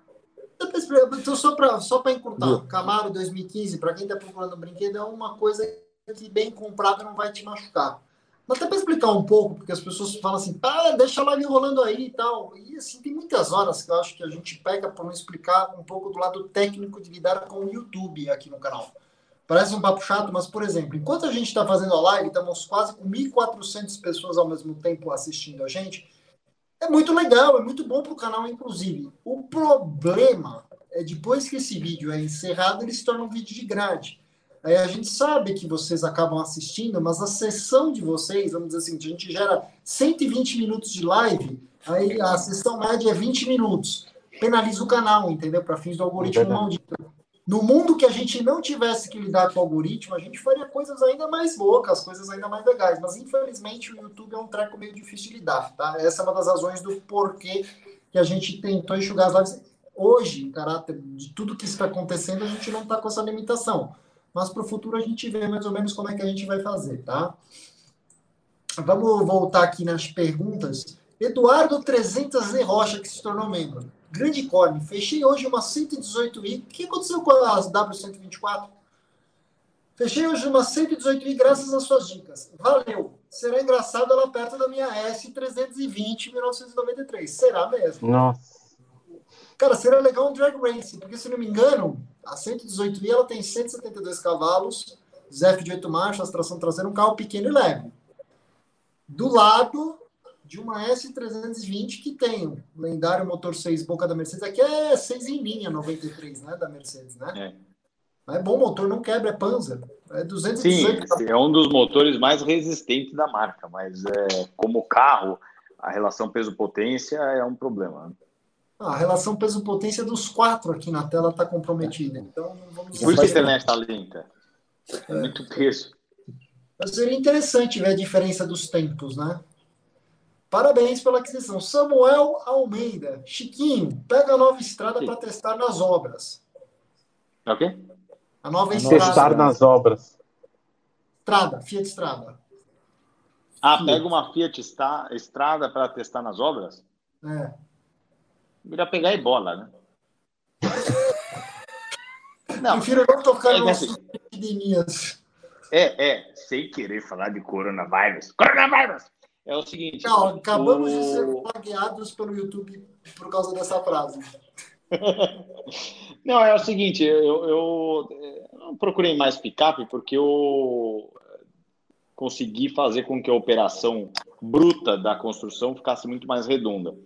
Então, por essa razão, que andei de Range Rover uma semana, só me exibi maravilhosamente bem para São Paulo, e não precisei me preocupar com isso. Então, assim, eu não estou mais procurando caminhonete mas se eu tivesse, não ia ser uma pequena, porque particularmente eu não gosto das picapes médias pequenas. Eu gostava muito da Saveiro, mas eu gosto de picape maior, pelo menos da, da Ranger para cima. Entendi. Eu voltar aqui. Silvio Morestoni, Will, irmãos aqui de Blumenau, 9912 Curitiba, lembra? Olha, saudades, claro que eu lembro. Eu dei com um louco lá, de carreira, de entrada ali, que eu vi com potencial por que, que a geração 991 é muito melhor que a 997. Um abraço, Corny. É, não, mas brincadeira. Eu fiquei assustado do 991.2 porque, bom, fora que assim, ele não quis admitir, né? O cara era piloto também. Então, assim, o carro dava uma sambada forte numa GT4, não caiu uma GT4, entendeu? Então, é embaçado o corno. Torque é animal. É. é uma coisa de corno, velho. Um abraço para você. GT4 é uma obra de arte de andar, uma delícia de andar, mas aquela saidinha de curva, você tem que vir assim, segura na mão de Deus, entra, carga a velocidade, a hora que você vai acelerar, cadê o torque? Mas o carro é legal pra caramba. Um dos carros, melhores drivers cars lançado nos últimos 10 anos é o Cayman GT4. Não é legal para custar 700 mil reais, como tem alguns tentando fazer, mas é legal pra caramba. Ué, quanto será que vai custar o RS? Não, perdão, é o. Ai, como é que chama? Que é tanto modelo agora. Vai ter o RS também, né? GT4 RS. 4 RS. É, isso aí. Nossa, imagina o preço disso, Corne, um milhão, você vai ver. Não, mas o GT. Bom, não vou nem tocar nesse assunto, porque a gente tinha uma suspeita de preços aí, mas com essa situação toda, eu duvido muito que ela se sustente. Hum. Cleir Coura da Silva Júnior também se tornou membro do nosso canal. Muito obrigado de coração por estar aí conosco. Filipe Ferrari, Comprei uma C63 2013 com 34 mil quilômetros. Algo me preocupar? Não. Puta. Fez para compra? A alegria que você vai ter agora e a tristeza de nunca mais achar o carro legal. Mas, cara, Isso é preocupante. Vou falar uma coisa e Fernando Leão, se tiver na plateia, poderia endossar o que eu estou falando. De uns um ano e meio para cá, não sei se vocês perceberam, como começou a ficar desgraçada a vida de quem está procurando essas C63 usadas. Porra. É, coisa que a gente não via, começou a ver. A tríplice coroa, vazamento de motor, de câmbio e de diferencial, que é aberto lá atrás, carro com amortecedor vazando, uns carros que começaram. O carro vai ficando barato, né? A manutenção que não é feita, né? É. cara. É que a gente não via, cara. Mesmo uns três anos atrás, você pegava uma C63 bem rodadas, cara. Carro com 80, 90 mil quilômetros, meu. Blindada e, meu, você levantava o carro, porra, tá vivo, tá bem. Não tinha sinal, tipo, de lixo, entendeu? De uns tempos é, pra cá, o Fernando comentou que ele pegou um cliente que o cara viu umas cinco seguidas, as cinco reprovadas, cara. Mas é que é complicado, né, Corner? A questão é a seguinte: as manutenções preventivas nesses carros, os protocolos têm que ser executados né, de tempo em tempo. Demora para fazer uma manutenção mais pesada? Demora. Esquecendo o freio, essas coisas que é desgaste, é caro, ok, mas o resto você tem que fazer. E não é barato. Eu não estou ouvindo o que ele fala, faz. então eu só posso ficar concordando. Você não está me ouvindo ainda? Ele não está te ouvindo. Ah. Então a questão é. A questão. Ele tá te xingando, André. Tô brincando. Ixi, agora o Corne saiu. Aê, fora Corne. Ah, voltou agora. Ah, você quer zoar o Corne. É bom que dá uma revezada aqui, vai sair, vai mudando. É verdade. Então a questão toda é que essas manutenções mais pesadas, o pessoal tá pulando, continua andando com o carro e depois coloca a venda. E, bicho, e aí você começa a achar merda. Imagina os motores V10 BMW, que da hora que devem estar, hein? o pre... Cone, pode falar, oh. falar. É o seguinte, os carros que eram muito fubazentos já estão quebrados hum. parados. Os carros que sobram então. são carros que estão na mão de gente que gosta e não vai vender por 100 pau, 110 pau. Sim, não. A gente não via anunciado 700 pau, então.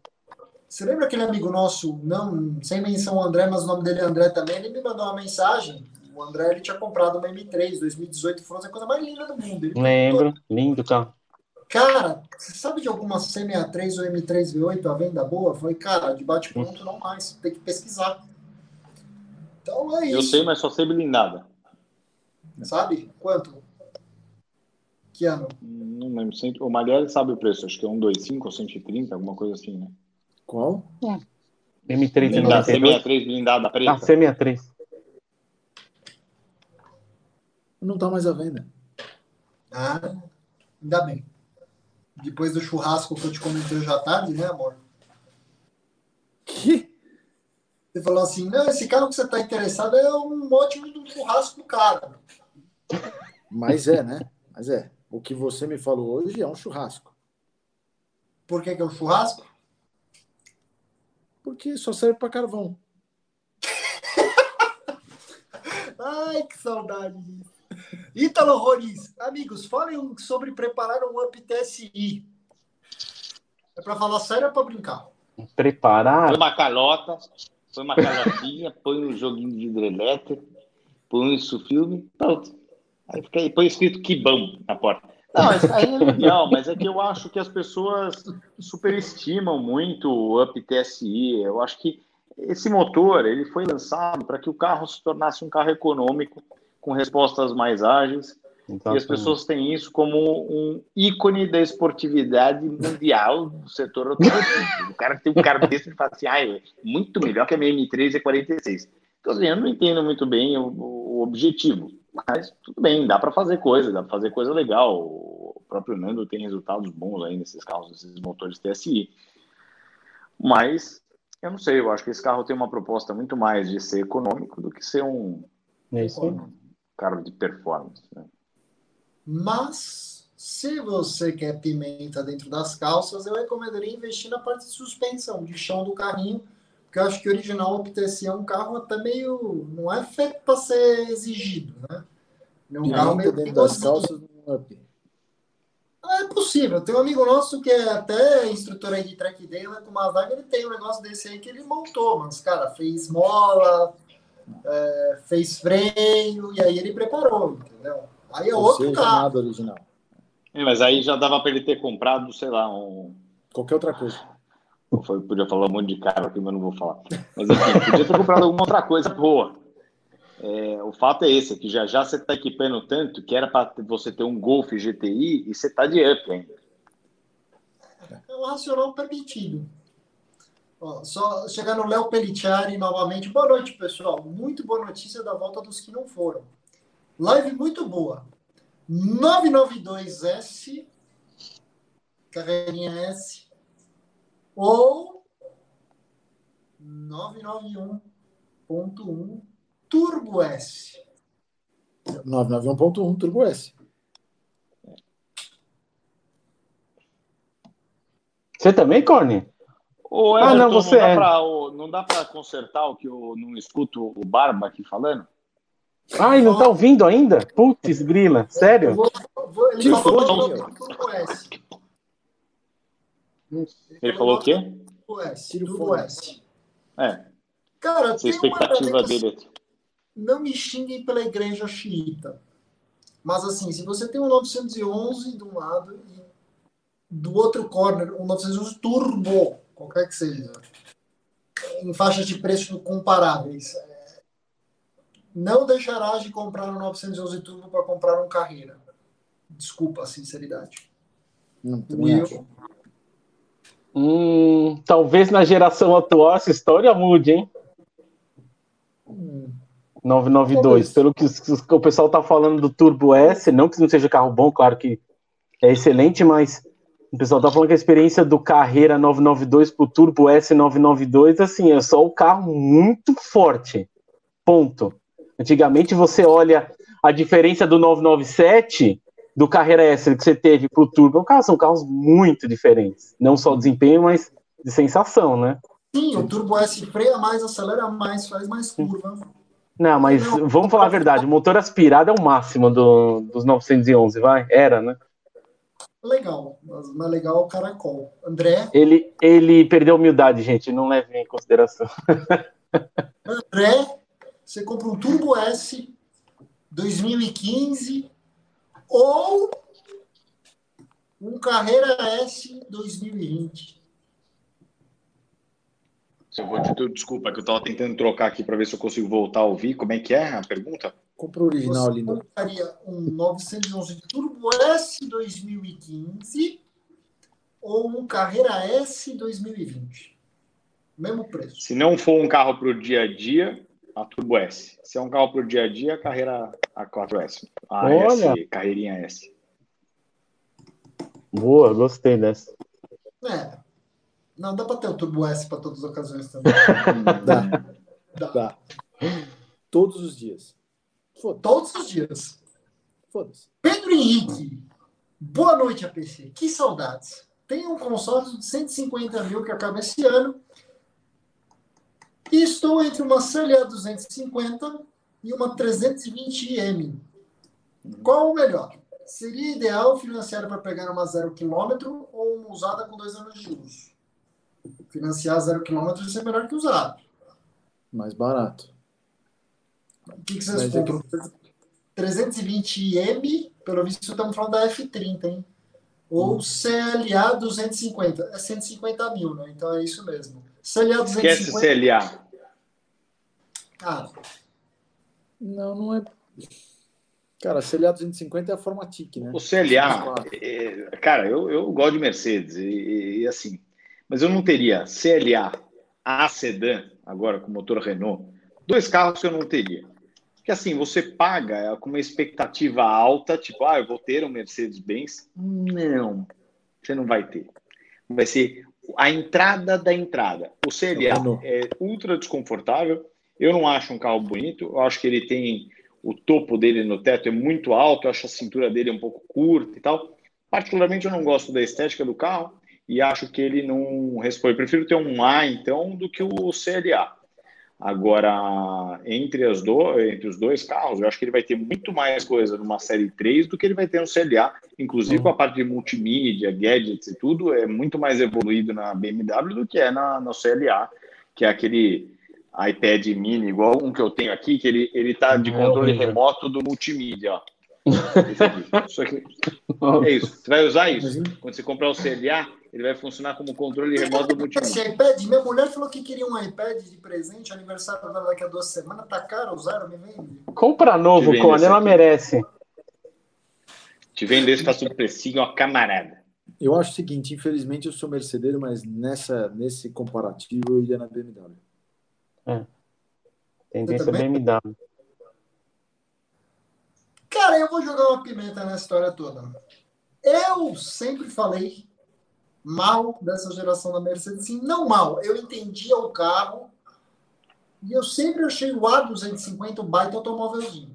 Tá? Eu Achava, por exemplo, o A200 um carro, fala, meu, puto, o carro tem motor fraco tal. Minha sogra tem um carro desse, que tá parado aqui, ela quer vender tá lá, com o Pirovani, inclusive. E eu, cara, nos últimos meses, acabei usando um pouco o carro, porque tava muito tempo parado, blindado tal. E você falaria assim, puta, meu irmão, esse carro é ruim, meu. Eu, eu falava mal, né, lá. Eu achava que ele não era um ruim, mas era um carro caro e que você comprava coisas melhores pelo, pelo mesmo preço. E, cara, eu me encantei com o carro. Acabei gostando do carro. Acho que a resposta é bem acordadinha. O carro é gostoso. É bonzinho. O perigo, na minha opinião, com esses carros, eu acho que eles são duros. Tá? E a visibilidade externa de todos esses carros, inclusive o CLA, que é a mesma cabine, basicamente o mesmo chassi. É uma merda. É, o ponto cego deles é horroroso. Tá? Mas eu diria assim que é muito pessoal. Eu acho que o 320i é mais automóvel. Lembrando que. O que, que você achou da, da A200 versus o 118? Então, é isso que eu ia te falar, cara. Eu achei que, nossa, meu 118 dá um banho. Realmente, para dirigir esportivamente, o 118 dá um baile, entendeu? Mas assim, coisas que eu achei cativante. Puto, o câmbio de dupla embreagem da 200 não é ruim.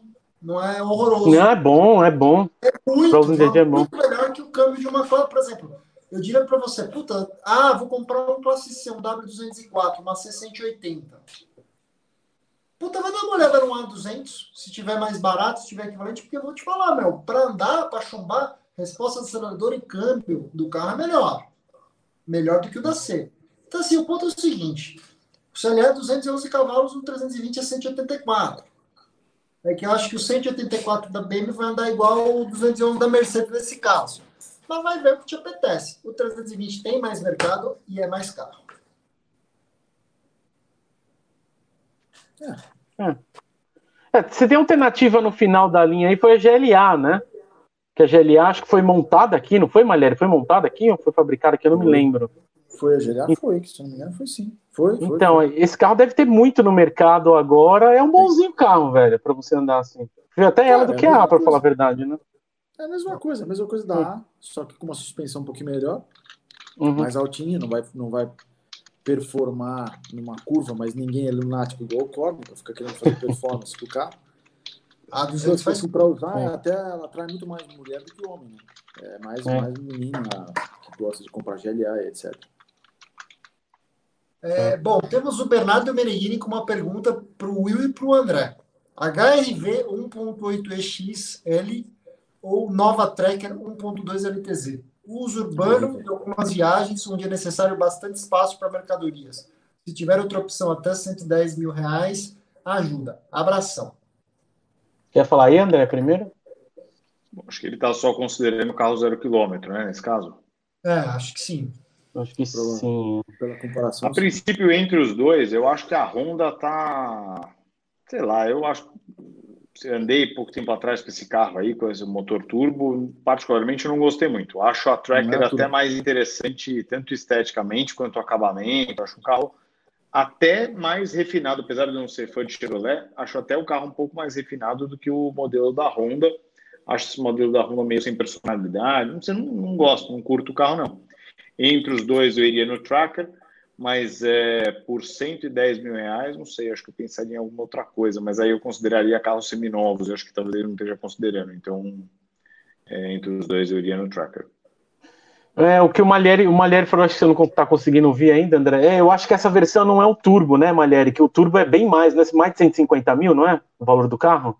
Essa eu acho que é aspirada. Não, acho que não passou, não passou de 150, mas ela tá ela tá Entendi. próxima de 150, se não me engano.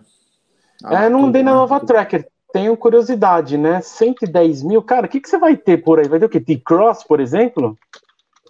Eu... Vai ter o Nivus agora, que acabou de anunciar, né? Também esses dias. Mas o é Nivus. interessante. Eu não andei direito no carro, mas eu gostei do que eu vi. Uhum. Qual? Do T-Cross. Eu gosto muito da T-Cross. Nunca andei. A 1.4 turbo eu acho bem interessante. E por 110, 115, você já pega uma quase top de linha. Não a top, porque a top acho que é um 128 hoje de tabela. Mas é um carro que, para uso urbano, dentro desses, dessas opções, eu acho bem melhor. Bem melhor. Uhum. Precisamos arrumar um concessionário Volkswagen bom para nos é. emprestar a linha Volkswagen para gravarmos. Sim. É, tem que ver se esse nível é abaixo, né, da, da T-Cross, não é? Sim, Nossa, sim, cara. Meu Deus. Zona, né? Pior que a plataforma do Polo, cara, nossa senhora, vai, vai ser o quê? Um up de SUV, é isso? Não sei, não sei o que a Volkswagen está pensando. Eu sei que ela está criando diferenças de, de, de, categoria por 5 mil reais. Eu não consigo entender. Porque tem um carro acima do T-Cross que é o T-Rock, que veio umas duas unidades para o Brasil, aí até mandaram foto para gente, mas também acho que não vai vir oficialmente, sei lá. Entendi não, essa parou, também. Parou, parou, parou. Do mesmo jeito que o Passat parou, o Passat não vem mais. Pelo menos Nossa, o Passat ter parado foi uma. Aliás, um vídeo que está de volta no canal é o Passatão, vocês dois gravando. Passat, Cara, belíssimo carro e a Volkswagen pega e para, porque falou que o carro vai ficar muito caro próximo dos seus concorrentes. Todos os concorrentes subiram. A C180 em 2015, quando fez a alteração de carroceria, era carro de 125 mil hum. reais. Hoje está 195 mil reais de tabela. Cara, é uma C180. Não tem banco elétrico. É, até hum. parafraseando o nosso amigo Fanin, né? Que ele quase usou um palavreado. Esse, ai, que Eu vi, eu vi. Sensacional o vídeo. Sensacional. Cara, estamos com o AJ Sargo aqui fazendo uma pergunta capciosa, hein? Macan S ou GLC 43 Coupé?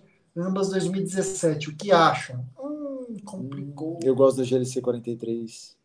Mas eu falei pro é Cone uma coisa, ou Malheri? tecnologia Macan. de telas e tudo mais, o Macan é mais completo, né? De câmbio, é que eu, de resposta, é. mas é que a GLC... Como eu acho a Macan S como custo-benefício melhor das Macans. Custo-benefício, tá? Sim. A única questão que aquela que a gente pegou no Pirovani, cara, uma coisa que eu achei inaceitável para um nível de carro, ele não tem saída de ar-condicionado no banco de trás, no meio. Ele é vazado.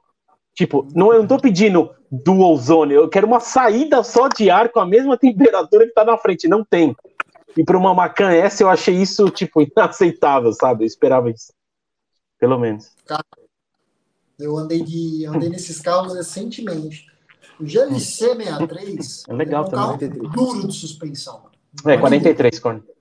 Então, o 43 já tem uma suspensão que eu acho que fica num nível aceitável.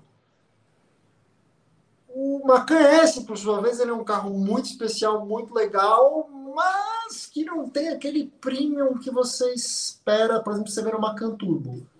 Cara, no final do dia, eu acho que o Macan S tem o melhor câmbio, Sim. Dinamicamente, acho que os carros vão ser muito parecidos, porque o Macan S também tem uma suspensão bem balãozinha. Cara, eu acho que a cabine do Macan trata melhor os ocupantes do que o da VLC 43, então eu fico, por incrível que pareça, de Macan S, cara. Mas eu acho que é hiper apertado, hiper apertado o perrengue. Eu iria, eu iria de GLC 43 e me arrependeria depois, mas eu continuo na GLC. Na GLC. Puta, precisa ver, cara. Voltou. ver Macan S 2017, hein, cara. Esses carros. Teve um hiato de tempo, 16, 17, 18. Eu vi muita Macan Turbo, vi pouquíssima Macan S, vi muita Macan GTS, muita Macan de entrada. Mas, o Corne, a gente vai ver umas coisas também, voltando ao negócio do, do Golf, que o pessoal fala que a nova geração do Golf é uma incerteza para o Brasil. Aí eu já ouvi também que a T-Cross seria uma alternativa do Golf. Por isso que ele está aí, trouxeram Nivus também. E eu não sei, a Porsche tinha falado que como é que é? A Macan GTS vendeu mais que a Macan Turbo aqui? Cara, que bizarro, cara. Eu, tipo, acho muito estranho isso. Nossa, cara. A Macan GTS e segue segurando a mão de Deus. Até dá para entender um pouquinho isso, né? Quando anunciaram essa entrada do T-Cross em lugar da, da, do Golf, né? Da começando hoje dá para entender porque é um país que é tão ruim na questão de pavimentação que a procura pelo SUV deixou de ser uma questão de transpor desafios e estradas e tudo mais para simplesmente transpor a rua da tua casa, né? então ele sofre menos, efetivamente, é mais confortávelzinho, você está com, com o SUV no dia a dia, Minha mulher mesmo, quando ficou sem a 130 lá, quando a gente vendeu, ela falou, nossa, meu próximo carro eu queria que fosse mais alto, para não ter que me preocupar tanto com buraco, com isso, com aquilo. Exatamente. Porque quem gosta fica com dó do carro mesmo no uso diário, assim, é chato. Eu concordo, concordo pra caramba. Eu acho que tem ruas aqui em bairro que não dá pra chamar de asfalto, velho. Hum. Ela, ela, tipo, tem umas ruas aí que você pega na Lapa, Moema, que você fala, meu, não é possível que os caras, isso aqui é asfalto só porque tem esse bicho jogado em cima. então, Luiz Henrique Rodrigues, mais um membro. Giselda Obrigado. Duarte, uma mulher entre nós, comporte-se, todos, não nós, o pessoal do público aí. É, Vitor Medeiros, já andaram na Tuareg V6 2011 para cima? O que acharam? Andei gostei do carro. Nós já estamos falando da segunda geração da Tuareg, né, Malhério? 2011 sim, Motor sim. VR6 3.5 V6, né? 3.6. 3.6 V6 com 280 cavalos. 295 cavalos, mais ou menos isso. Não, Quase menos. cavalos. É o motor VR6, cara. O carro é bom, sim. Automático de 8 marchas, né? Não, o carro, Carrinho. eu acho que sim, ela, ela, eu gosto muito desse carro, particularmente gosto muito. Eu acho que ela entrega bastante, bastante coisa para uso diário e até para você ter uma família não muito grande que possa fazer uma viagem, um carro confortável, não é gastão, que é uma grande diferença dela para a V8, que a V8 não fala, pô, mas eu queria a V8. Você não tem tanta diferença em performance, tem muita diferença em consumo e muita diferença em manutenção. é isso que eu ia falar.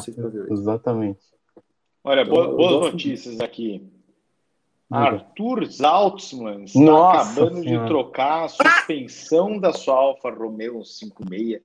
Talvez é, uma das 1859 manutenções do carro aí. Tá, tá, tá quase pronto agora. Está quase então, pronto para rodar. E o carro está para ficar pronto.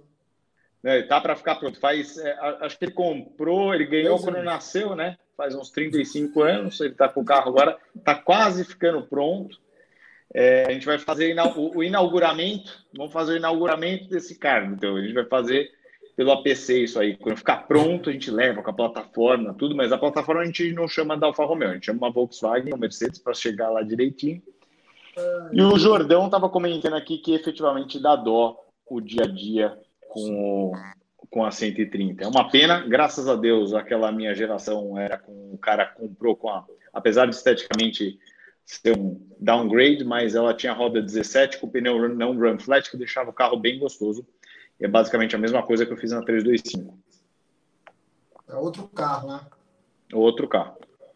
Minha 535 tem aquele pneu run flat até hoje que, meu, pelo amor de Deus. Outro dia o Fernando usou meu carro, eu prestei para ele para alguma coisa Falei, e aí, gostou do carro? Falou, meu, você é louco, o carro é uma delícia, mas é horroroso de conforto. Falei, como assim? Não combina esse argumento. Não, você não está entendendo, eu não sei como é que você anda com esse carro, com esse pneu. É, você, está você tá flutuando, você está flutuando, aí você pega o primeiro e fala... É, é engraçado, né? Que eu... até hoje. É, tá eu, eu, eu fiquei com essa, com essa dúvida agora na 325, se colocava os Ram Flat e tal, ou se mantinha os pneus sem, sem ser run flat. Eu, eu preferi manter não run flat aí e correr o risco talvez de ter que chamar a plataforma da Franqueira Seguros. Um patrocínio diretamente. Como é que, o, como é que chama aquele o cara do, dos Merchan Neves? Um oferecimento para Franqueira Seguros. Então é o seguinte, eu preferi fazer esse correr esse risco do que ficar usando o run flat aí, que é bem desagradável, né? E sem notar que espirrou um pouquinho mais forte e vem bolho no Ramflet, né? É. Gabriel Borges fez uma pergunta curiosa eu não sei se eu me sinto muito confortável de respondê-la publicamente pelo país que nós vivemos. Boa noite a todos. Corne, quanto você pagou na Agatha e por quanto você ah. vendeu? Nem, nem, nem ignora, né, Corne? Pelo amor de Deus. A não ser que você queira especular mercado, né? Que você não vai fazer isso. Próximo. Uma coisa que eu falei até no meu vídeo é o seguinte: meu carro, quando eu vendi anunciado, ele era o segundo mais barato da Web Mortos. E eu vendi por um preço compatível com o que eu estava pedindo. Ponto, entendeu? Não adianta a gente ser casa de ferreiro espeto de pau. Não, só porque é o carro do Corno eu vou pedir 400 pau no carro. Então, per... eu só queria fazer uma pergunta em cima disso. Fala. Você vendeu por mais que você comprou? Não? Só essa pergunta que eu quero saber. Não, não, não, Sim ou não? Não? não? Tá bom. Pensar, pensar. Cara, quando eu comprei, quando eu comprei, eu posso falar. Foi um Jaguar Type R, uma BMW 130i, mas uns e poucos mil reais no, na Ágata. Pagaram bem no Type R, hein? Putz, grila. Type R entrou, o Type R entrou de qualquer coisa, né? Você sabe, isso, pra vocês eu já contei, eu já contei até no meu canal. Eu fui conhecer a loja. Do carro. O cara, meu, quando o cara falou, nossa, que Jaguar maravilhoso, você tá vendendo? Eu falei, fiz aquela cara de, ah, não sei. Por favor. Tava, tava um ano tentando Sim. vender a bicha, não me ia embora por um caramba. Aí o cara falou, pô, quanto você quer no carro? Eu falei, ah, meu, não sei, faz uma proposta aí. O cara Web Mortos na época, né? Puta, tinha quatro S-Type R anunciados, quatro, assim, completamente fora da casinha. Né? o cara falou, pô, você topa 130 no carro? Cara, preciso pensar um pouco. Eu lembro de sair, dar uma ligada pra Olha, ainda, ainda fez o charme ainda, canalha, olha fazer, só. Né? Vai meu, meu pai é assim, cara, você vai ligar pra falar com ele e você não enche o saco, entendeu? É rápido, é breve. Eu falei, pai, ah, o que você quer? Tem um cara aqui que quer comprar o Jaguar. Ah, quanto que ele quer pagar? Eu falei, 130 mil. Ele falou, deixa o carro aí, pega um táxi e volta pra casa. aí que deu, a gente vai fazendo bem bolado e eu fiquei com a Agatha, né? Ó, Gustavo MM, primeiro filho a caminho, carro único para a família. Forester aspirado 2010 por 30 pau, não. Não, não. É, Forester aspirado 2015 por 60 pau, não. Forester aspirado, não. É, ou o Tiguan 2012 por 40 pau. Hum, 2012 é um carrinho velho, hein, meu, para pegar é. Tiguan, cara. Vai pegar. Pô, não queima minha venda aí, meu. Não queima minha. Você tem uma boa para vender? Tem uma tem. zerada. Tem. Então, Gustavo, você vai procurar o André saindo dessa live aqui e pode falar com ele que ele tem uma boa, porque o mais difícil é isso aí, meu, achar um carrinho desse sem dar mastigadinho para vender. É japonês, o Forester é um carro bom, mas é o Subaru. O Subaru não é exatamente o melhor exemplo de confiabilidade japonesa do mercado. E, puta, cara, eu fico pensando naquele cenário assim, Tiguan com o carro da manutenção, né, meu? Forester aspirada, você fica na mão de especialista, né? É, fica. E um o carro mais é delicado, né? E eu, particularmente, acho o carro sem graça. É exatamente isso que eu ia falar. O carro sem graça, ele é alto, meio, sei lá, fora de. Você olha para ele hoje, ele parece um carro extremamente datado, né? Que as portas é. ainda eram baixas, a coluna de vidro muito alta. Então, um carro meio. Hum. Parece um pão puma, né? Meio estranho. Envelhece assim. muito rápido. É, tipo um Volvo XC60 Cross Country. Era XC60? Não, era XC70. XC70. É, é, é. XC70. Audi Allroad. A Audi Road ainda é bonita. A Audi, a Audi sempre soube fazer as stations de uma maneira. Não, Não é verdade. Eu encontrei o Rafa Mullet na, na, na rua. Do, cruzei ele domingo e encontrei ele hoje no semáforo. E ele tá com a seis Avant dele lá e funcionando. Né? Mas é lógico que ele tá com ela. Então, ele tá lá. E a... é óbvio que ele tá. A não ser que ele passasse para alguém da família. Mas é o seguinte. Mas o carro, a Audi sabe fazer bem o carro. O carro ele é bonito, assim, é, tô dizendo esteticamente, sabe fazer bem esteticamente. É, que... Ele é muito melhor que BMW e Mercedes da época. Você viu que a, o Allroad foi eleito o pior Audi de todos os tempos, né? Sério? Lógico. Mas qual dos Allroads? Porque tem no A4 também, né? É, a C5. Não, a A6 mesmo, a B6. A6, ó. tá. Então, Luan Zonda F, esse é dos primórdios Nossa, também. Não, é não estou acreditando no que estou vendo, só os bonitões reunidos. Você tá mal de vista também. Muito foda. Prefeito, parabéns, parabéns pelos vídeos dos momentos. E realmente, os vídeos Obrigado. que eu assisto os vídeos de momento dele, porque eu fico irritado, que ele faz tipo uma hora e meia. Tipo... Cara, eu tô contando é uma hora e eu tô contando história. Se você não quiser ver, Cora, você tem a opção de. Tem um X lá na direita, lá em cima, ó. Tipo aqui, ó. Você clica, aí você não vê, entendeu? Eu assisto em velocidade 2 e aí fico lá até o final. Sim. Tô brincando, tira de saco. Ah, né? cara, Obrigado. Cara, eu tô até com medo, cara, porque acabamos de ter. Peraí. É, o André Parra corrigiu a gente aqui. É o seguinte: as feias mesmo eram as V70 Cross Country. Ah, eu é. gostava, velho. Que é o caixotão, né? Uhum. As XC70, elas já melhoraram um pouquinho ali. Gente, eu tô chegando aqui, tem muita pergunta, velho. Nossa Senhora.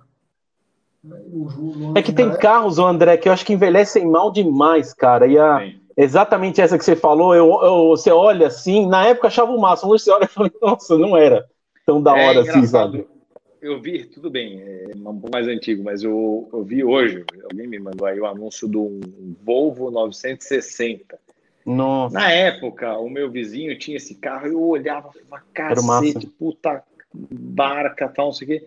Eu olhei hoje, parece uma, uma geladeira daquelas frigideira, que o negócio é puta quadrado, meu, parece aquelas de abrir por cima, assim, sabe? Sim. Que coisa horrorosa. E a Volvo sempre foi muito ruim de fazer painel, né? Até essas gerações mais recentes agora, o painel da Volvo era um lixo, né? Nossa Senhora.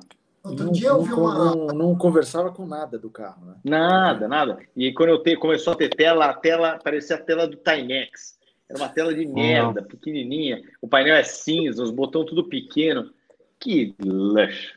O C30 que eu tive, sim, podem tirar sarro, mas era aquele negócio do painel flutuante, mas a, a instrumentação do painel era cagada desse jeito. É uma merda. Painel flutuante.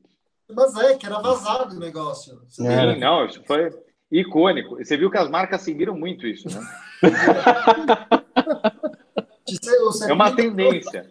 Olha, cara, na história de fumo, na história de fumo, o Volvo o C30 T5 foi assim, cara, eu lembro de comprar o carro em 2008. Em 2009 eu queria comprar uma BMW. Puta, cara, as avaliações era tipo assim, cara, eu tava recebendo, tipo, tinha pago no carro 129 mil as avaliações de lojista no carro com 8 mil quilômetros era coisa tipo assim de 65, 63 mil. Lembra na época a Vocal tinha, a Vocal falava, né? Ah, quando você quiser trocar por outro Volvo, a gente vai pagar mais, tal. Aí você ia lá, ela pagava acho que 2 mil acima do vendedor, tá? Ah, puta, que puta negócio. Nós tivemos um S40 da primeira geração lá com aquele motor 2.0 aspirado. Ah, Colocou, colocamos umas rodinhas do. Tinha uma linha do Fittipaldi na época, que ele fez umas rodas legais. O carro era legal, você olhava, o carro era bonito. Tinha uma lanterna bonita, tal. o carro era, era bacana. Os apliques de madeira dentro, assim, bem, bem fajuto. Mas ainda hoje eu acho o, o, o, o como é que é que eu falei? V40, a perua, o carro era o S40. Isso. Os dois, eu ainda olho na rua e ainda acho os dois até agradáveis, mas é que mecanicamente aquele carro também era um lixo, o motor era ruim, não andava direito, o câmbio o motor velho. não conversa com o câmbio. Né? Exato, exato. O Ave Bailon mandou um superchat para nós. Muito obrigado, meu irmão. Não sei obrigado. se deu algum bloco aí, não apareceu sua pergunta. Carlos Casa. Qual carro vocês escolheriam? Uma RS4 B9 completa menos freio de cerâmica os RS49, hein? Vocês andaram? Eu teria. Ou uma GLC 63 2020. Putz! É que eu não andei na 63, você falou que é excelente carro, né? GLC 63. Por incrível que pareça, ela é mais duro que a RS4. Carro duro. É. É, é mais duro que a RS4. Eu iria na RS4. RS4. É, mas que você é um cafona. Você é um cafona. é um cara, puta cara sem requinte. O cara não foi capaz de fazer a barba para vir fazer a live. Meu, não tem nem o que falar. É o seguinte: vai na Mercedes-Benz, que a GLC 63 hoje é o melhor pacotinho de SUV, enxutinho, puta motor, gostosa de andar, chique pra caceta, e vai ficar mais bem servido e muito mais requintado por mais tempo do que a RS4. A RS4, inclusive, tem uma situação, é, a época, quando nós testamos, que o carro era, ele tem o volante um pouco leve demais, até um carro que ele, ele chega a dar uma assustada na curva, assim, uh, porque o volante é bem leve. Aprender a dirigir. Né? Mas, isso, exatamente. Você dirige super bem, é só a Mercedes 4 cilindros, parece um motorista de táxi da Tailândia, mas é, tirando isso, a GL 163 é muito mais agradável. Olha, eu gostei muito da RS4 lá, que a gente pegou com o Pirovani e o Nando fez, deixou o ronco do carro insano, o carro muito melhor que M3 F80. Nossa, fiquei com vergonha até da M3 Cara, F80 depois. aquele carro com estágio 2, ele acabou com um M3. E assim, sabe o problema? A M3 é um carro que tem um ronco horrendo. É um peido de velha furado. Mas eu tô aprendendo a gostar, porque eu tenho lavagem cerebral com BMW M. E, cara, eu sempre achei o ronco da C63 meio brrr, brrr, demais, né? Então, é ruim, né? É ruim. Hum. Precisa, faz um call lá, viu, Corne? Liga amanhã para Mercedes e fala: olha, vocês erraram o, o ronco da Beatriz, eu preciso procurar um pianista aí. Mas um ponto e vírgula. Aí tu vai andar na bagaça da RS4 com o downpipe feito, com escape feito. Meu, que carro tesudo de andar. E ó, vou te falar, ali a gente deu umas puxadas ali a 30 por hora, umas curvas 30, 45 por hora. Falei, nossa, finalmente um Audi que o nariz não é pesado. Entendeu? É, é o que eu falei, já falei. A Audi não tá errando a mão em nada. O TTRS é um baita automóvel, RS3 um baita automóvel, RS4 um senhor automóvel, RS6 mesmo hoje desatualizada ainda é um carro brilhante. Mas... Esse cara com esse dedo tá enchendo o saco, hein, Puta, o dedo é grande pra caramba, bicho. Olha isso. Não, é que ele faz, ele põe assim na câmera, ó. É lógico, parece que o dedo tem 1,80m. Fala, Valério. A Audi está errando sim no preço. Sério? O quê? No preço. Ah, mas também o pessoal está errando o preço de mercado da nossa moeda também, né? Não, então. quanto é que está o valor dos dois, GLC 63 e RS4? GLC, as últimas que eu vi faturar 520 pau, você conseguia a SUV, não a Saab. Não. Quanto que tá? A GLC 63 já passou de 600 pau ainda. Subiu? Aquela que a gente gravou, o Pirovani tinha faturado o carro pro cliente acho, por uns 500 e fumo. Para cima de 600 pau. Putz! Mas e a RS4? A RS4, então, só que tem um problema na RS4, né? Que a RS4, as é RS4 cara velha. aqui são é antes do facelift. É, é. Que a Audi está é que, olha, particularmente, eu até acho que eu gosto um pouco mais. Eu não gostei muito desse para-choque o detalhe que veio no para-choque do facelift eu não gostei muito não. Achei que ficou um pouco largo, meio picudo na frente. Eu gostava bastante da geração que está é, ainda aqui. o que eu acho que faz falta. Cala a boca! O que eu acho que faz falta mesmo no carro, a lanterna, aquela identidade nova da lanterna é legal. Que é o do o, é nova, que é o A3 está assim agora, né? Ele pegou a cara é. anterior da RS4, é mais bonito. É mas eu acho que você faz bom negócio porque tem umas RS4 entubada e muito estoque de concessionária aí. É. Tem muita RS4 com pressão zero. Tudo bem que os carros são enormes, mas. Tem, tem. Lucas Mendes, Cone, quando vai ter um quadro estilo Vinwiki? Ouvi dizer que falar com você antes é melhor do que levar na vistoria. Mas para, filho. Cara, você sabe o que é o Vinwiki, vocês três? Mãe de Sim. Sim. Então, o VinWiki é um canal é, brilhante de um cara que foi funcionário por mil anos da Lamborghini de Atlanta. Ele criou um aplicativo que lá nos Estados Unidos os caras conseguem rastrear o VIN number com quem está todos os carros exóticos, entendeu? A galera vai alimentando informações, então cria uma puta base de dados. E o canal de qualquer dele, carro. Isso. É, é, o canal dele no YouTube ele é centrado ao redor de histórias de pessoas do ambiente, sabe? Tipo, e assim, é 10, 12 minutinhos o cara senta e conta uma história. E, puta, o cara porrou. Até recentemente ele fez um negócio junto com o Ranch Everyday lá, o Tavares, e com o Rufus Garrett, foi aquele cara que foi um Top Gear barato feito no YouTube, mas foi muito legal a estrutura. Cara, eu acho que no Brasil é impossível tentar seguir uma linha do que ele faz aqui, cara. Porque, primeiro, as pessoas com as melhores histórias, elas, assim... Tem até amigos nossos que nos assistem, que gostariam de participar de lives conosco. Eu não esqueci, se vocês estiverem assistindo, acreditem em mim, a gente ainda vai cumprir essa promessa. Mas, cara, as pessoas são muito, muito é, sigilosas com relação às histórias do, do, do, automóvel aqui no Brasil. E, cara, tem uma coisa, lá nos Estados Unidos tem um negócio meio... Meio de... datado agora isso, né? É, e nos Estados Unidos tem um negócio meio de prescrição com relação ao que você fala, ao que você conta depois de determinado tempo, que aqui no Brasil também tem, mas como algumas das coisas envolvem violação de normas, violação de norma no Brasil, se não me engano, não prescreve, especialmente se for algo de esfera criminal. Tá, não estou falando nada disso, mas, tipo, segue o jogo, vocês não ouviram muito bem o que eu falei. Mas eu acho que não dá, não dá. Simplesmente ninguém viria na câmera te contar por que, que a gente sabe que, por exemplo, o, a superledeira de primeira geração era chamada carinhosamente de superlerdeza. Entendeu? Tem, não vi um que tem história até do Carreira GT aprendido. Você já viu, Corne? Tem. Você sabia que a história do Carreira GT brasileiro é. aprendido? Quem desvencilhou o mito do carro foi o cara lá nos Estados Unidos. Eu tenho, eu tenho a parte 2 que eu fiquei sabendo porque quando o carro foi pro Chile, né? Aí eu peguei é. a história da ponta de lá. É cabeludo o negócio, velho, mas não é a ideia desse episódio aqui. E eu não quero me envolver com isso também. Isso já funciona, essa, esse histórico do carro pelo VIN-Code é bem legal, porque, inclusive, uhum. toda vez que eu compro a BM, ah, mesmo quando eu compro a Mercedes, você entra na internet, tem o VIN Decoder, né? Você tem vários sites para isso, e você tem um histórico breve do carro, onde fala a data de fabricação, todos os opcionais, tudo que está incluído naquele carro, em que planta da fabricante ele foi é, produzido, carros esportivos vem inclusive o nome do engenheiro e tal, coisa assim. E quando você tem, você pode pagar para vir uma pesquisa também de histórico de entradas do carro em oficinas com o VIN. É isso aí. No Brasil não funciona, mas em função do que tem acontecido aí com o histórico de serviços da supervisão, você vai ter alguma coisa parecida. Isso aí, concordo. O hum. mais próximo que a gente consegue ter é os carros que têm a cronologia, por exemplo, aqui no estado de São Paulo, o laudo de transferência ele registra a quilometragem toda vez que o carro é transferido e tal dá uma segurança mais e, obviamente, não compre seu carro sem antes fazer um certificado. Gabriel Borges, amigos APC, sou casado com dois filhos pequenos.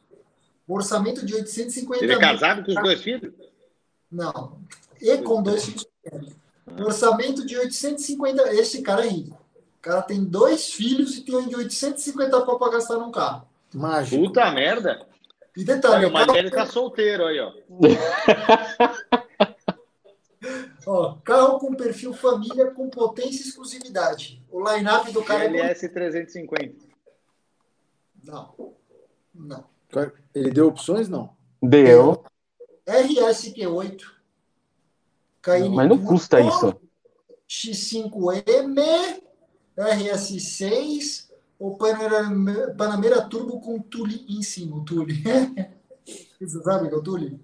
É aquilo Sim, que o Napoli botou em cima da Paraty um tempo, porque o Napoli foi esquiador e a Paraty não tinha porta-malas o suficiente, ele botou um Tule em cima, entendeu? É meu esse bagageiro dele hoje. Sério? Foi você que doou? Tá no... Não, não, o do Napoli. É. Isso. Não, tá no Cliozinho. É, no Cliozinho a gente transporta as ferramentas da obra nesse Tule aí. Mas, enfim, é, eu, eu, acho que eu iria de Panameira Esporte Turismo com bagageiríssimo. Você tá falando fácil? 50 mil. Carro. As opções dele não foi X5M, Esporte Turismo, que mais? É RSQ que ainda não temos a nova, mas deve chegar em breve. É. RSQ8, que ainda não chegou, mas ela vai subir Mas acho que é, cima, é acima desse Não vai custar esse preço nem a pau, viu, RSQ8? KN Turbo parte de 750 pau, né? Zero. Mas a KN Turbo Coupé, por exemplo, a Turbo S não, Hardware, lá não vai dar para comprar, 1 milhão e 200. Não, mas a KN Turbo... KN Turbo normal, gente. Vamos ser humildes. KN Turbo normal é 780 pau. Vai, vai sair Ah, mas aí eu prefiro a Panamera Esporte Turismo, então. É que a Panamera realmente tem que ter um tudo, né, Linda? O Panamera é um espetáculo de automóvel, cara, mas é um carro que vai dar trabalho.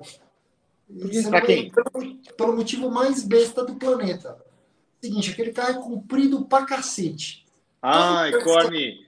Ai, lá vem o cara com o negócio. Ai, o carro é grande. Né, o cara tem filho, tem. Você acha que ele tá preocupado? Ele chega no shopping, ele deixa no valete o valete fala, pô, pega meu carro, estaciona o carro, devolve o carro. Não, não, não, Aí precisa achar a vaga na 25 de março. Cara, eu falo isso para as pessoas. Por incrível que pareça, eu entendo cada vez mais por que, que o SUV tá ficando tão quente, cara. É, puta, cara, você tem uma RSQ8, se chegasse nesse preço, puta, é Baby Urus total. KN Turbo, mesmo powertrain. Cara, é um carro que você tem uma flexibilidade de uso. E detalhe, KN Turbo não deixa nada a desejar por dentro, hein, meu? Ah, não, não, KN Turbo eu gosto. gosto. Eu acho que eu ficaria... Não, é um puta carro.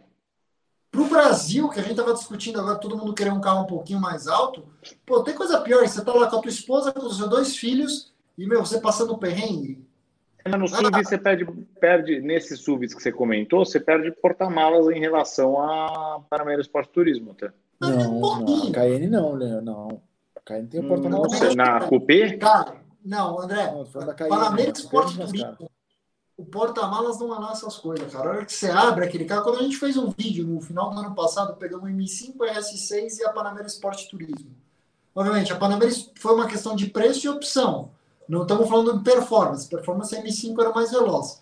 Mas adivinha dos três carros ali parados, qual que era o que tinha o pior espaço interno para porta-malas? É. Quais Mas é toda híbrida, é, né, Cone? A RS6 2018, Performance, uma Panamera Sport Turismo e Hybrid e uma M5 Competition. Panamera Sport Turismo. Panamera Sport Turismo, bicho, era horroroso, especialmente que ele vem.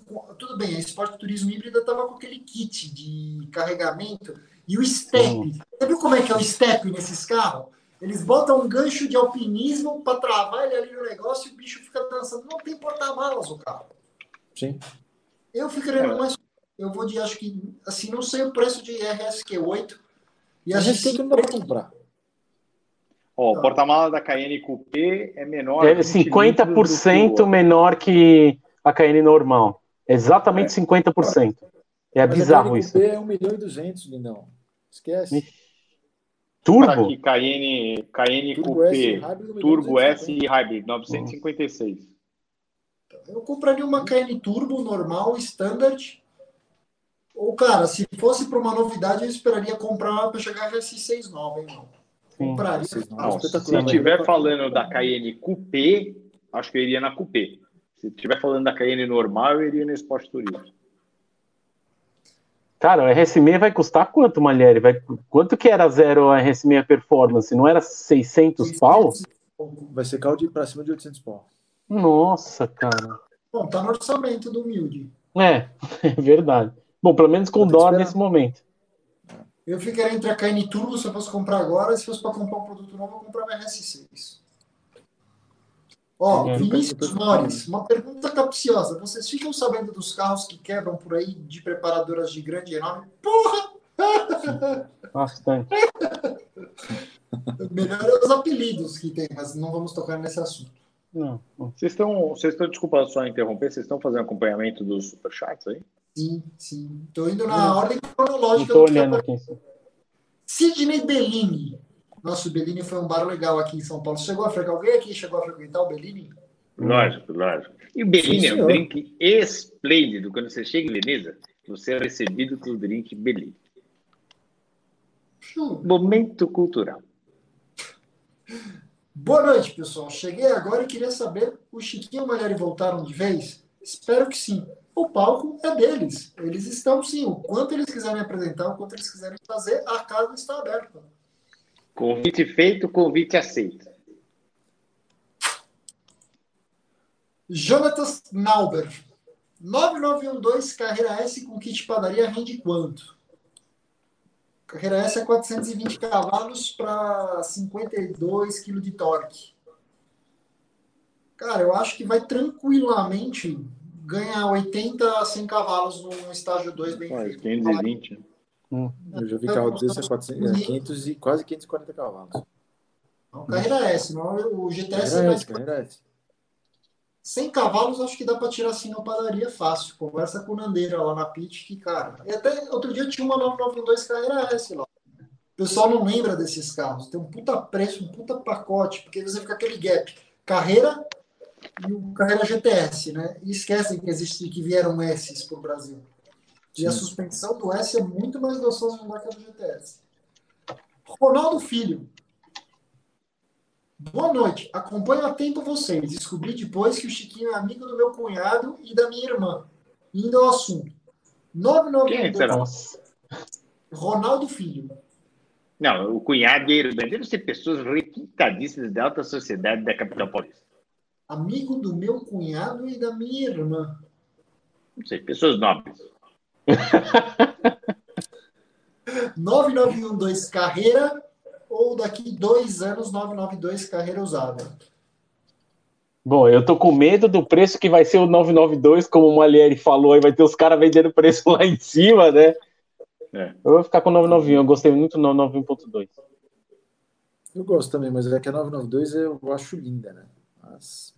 Fazer uma pergunta, vocês identificam o capacete do Robocop na traseira do 992 ou não? quando, quando tá com freio, né, acionado. À é, noite, assim, é. você vê. Tá bom.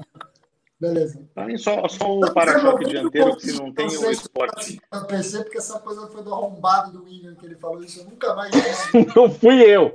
Quem falou isso foi o Everton. Aí eu achei animal, falei, eu é mesmo. Aí adotamos. Mas eu acho que na tradicional kit esporte de para-choque faz falta. É verdade, deixa melhor. O, o kit esporte lá, né? como que chama lá, Corne? Aquele kit lá? Sport Design. Sport Design. Mas eu só gosto do para-choque dianteiro. Eu também.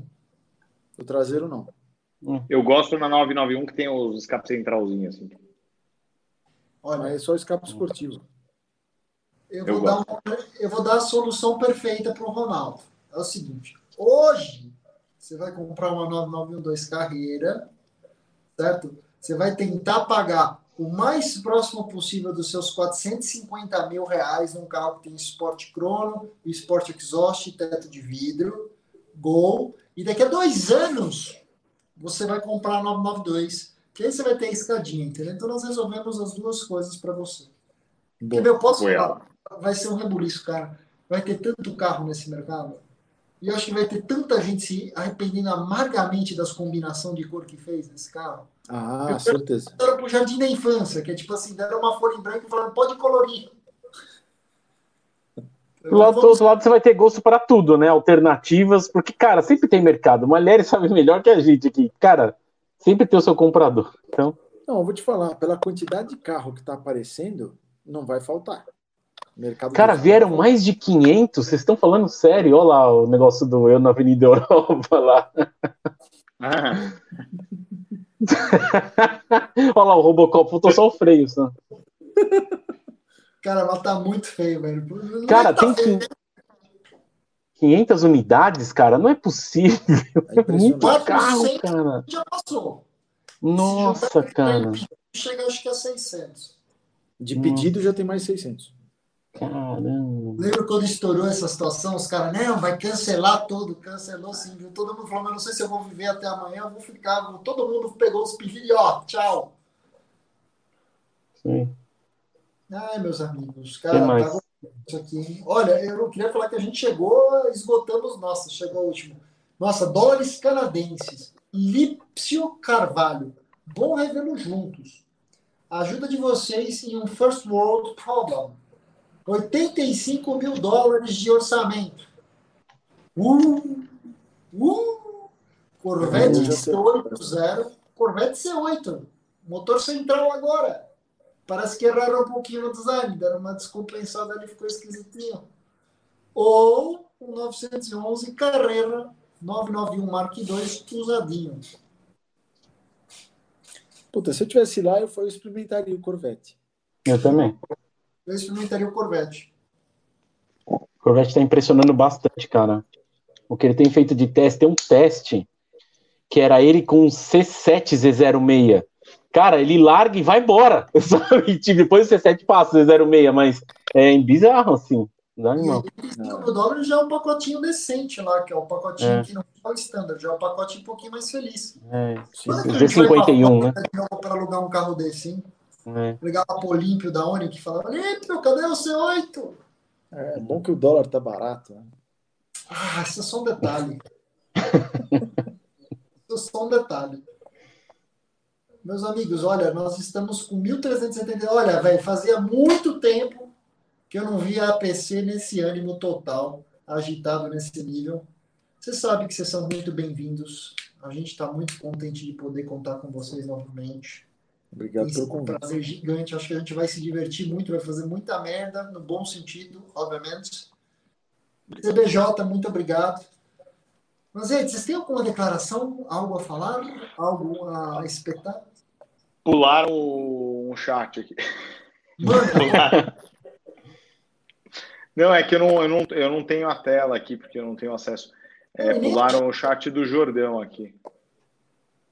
Nem a gente tem mais, é isso que eu tô falando. Everton, deixa eu ver se a gente acha. Ai, caceta. Olha, o Zaltzman mandou umas telas muito boas que depois eu vou compartilhar com vocês. Cara, Jordão, qual pergunta que a gente cheguei? Eu cheguei. O Jordão é o que pegou tua 130 aí que tá também com é. o ex-mini. É. Obviamente tá felicíssimo. Podia ter com a 130, imagina. E né? ele. Não, ele tá feliz com todos, ele gostou bastante do Mini. E ele ainda tem, para aumentar a, a garagem lasanheira dele, ele ainda tem uma X5. Opa, tá cansadinho aí, boneca? O... Ele ainda tem uma X5 e tem uma 330 E46 Motorsport. É, tá bem bonito. Então ele tá com uma garagem bem bacana e ele tem um Instagram bem bacana com imagens bonitas desses carros aí. Bom, tivemos um amigo que vai comprar uma Tiguan com o André, que ele tá lá no estoque. Ah, eu mostrei já... hoje, na verdade. Então, assim, é, é, pode ser que o cara já ele foi ver o negócio de financiamento lá tal, mas eu mostrei hoje. O carro está muito novo, o carro 2011 tem nos últimos dois anos esse carro rodou 3 mil quilômetros e as manutenções são na pit stop. Bom. Ó, o CBJ falou aqui, lasanha diesel até 50 pau. Cara, diesel até 50 pau é no Brasil. Difícil mesmo. Nossa, difícil. Discovery 3. Bem difícil. Não, mas é que não dá para recomendar isso, né? Ainda mais se for 2.7. Aí o cara tá é um tiro no pé de bazuca. Então, assim, é... não dá. O cara for diesel até 50 pau, é melhor comprar S10, Ranger. Tem que ser um negócio assim, porque os carros legais de diesel. Porque a gente tem um problema sério aqui no Brasil que não é o carro a diesel, é o diesel. Então é não adianta. Esse... O carro sofre muito com isso, entendeu? Então esse é um cuidado. Obviamente, se você pegar carros desses aí que tem pelo menos seus, sei lá, oito anos, vamos dizer assim, de maneira geral, oito a dez anos, não tinha o diesel S10 também. Então o carro ficou colocando aquele diesel petrolão lá no carro, entendeu? Então é meio zoado, né? Tem que tomar cuidado. Senão você vai ter uma conta salgada aí para resolver. Achei a pergunta do Jordão. O meu era sobre o remap do Mini. Se compensa, se dá para tirar uma potência boa. Não. Então vamos lá. Explicando especificamente um minuto sobre o seu carro. Foi meu carro. Ixi, lá vem. Lá vem a história que ele não sabia. Depois hum. Eu comprei aquele carro, foi um ano antes da gente começar a fazer a PC. Né? E na época não tinha pit stop shop, não tinha pré-compra, não tinha porra nenhuma. Né? O carro tava com 11 mil quilômetros quando eu comprei, eu comprei. E aquele carro andava. Andava bem, mas não tinha muita referência também. Cara blindado. O que acontece? Você veio do carro... C30.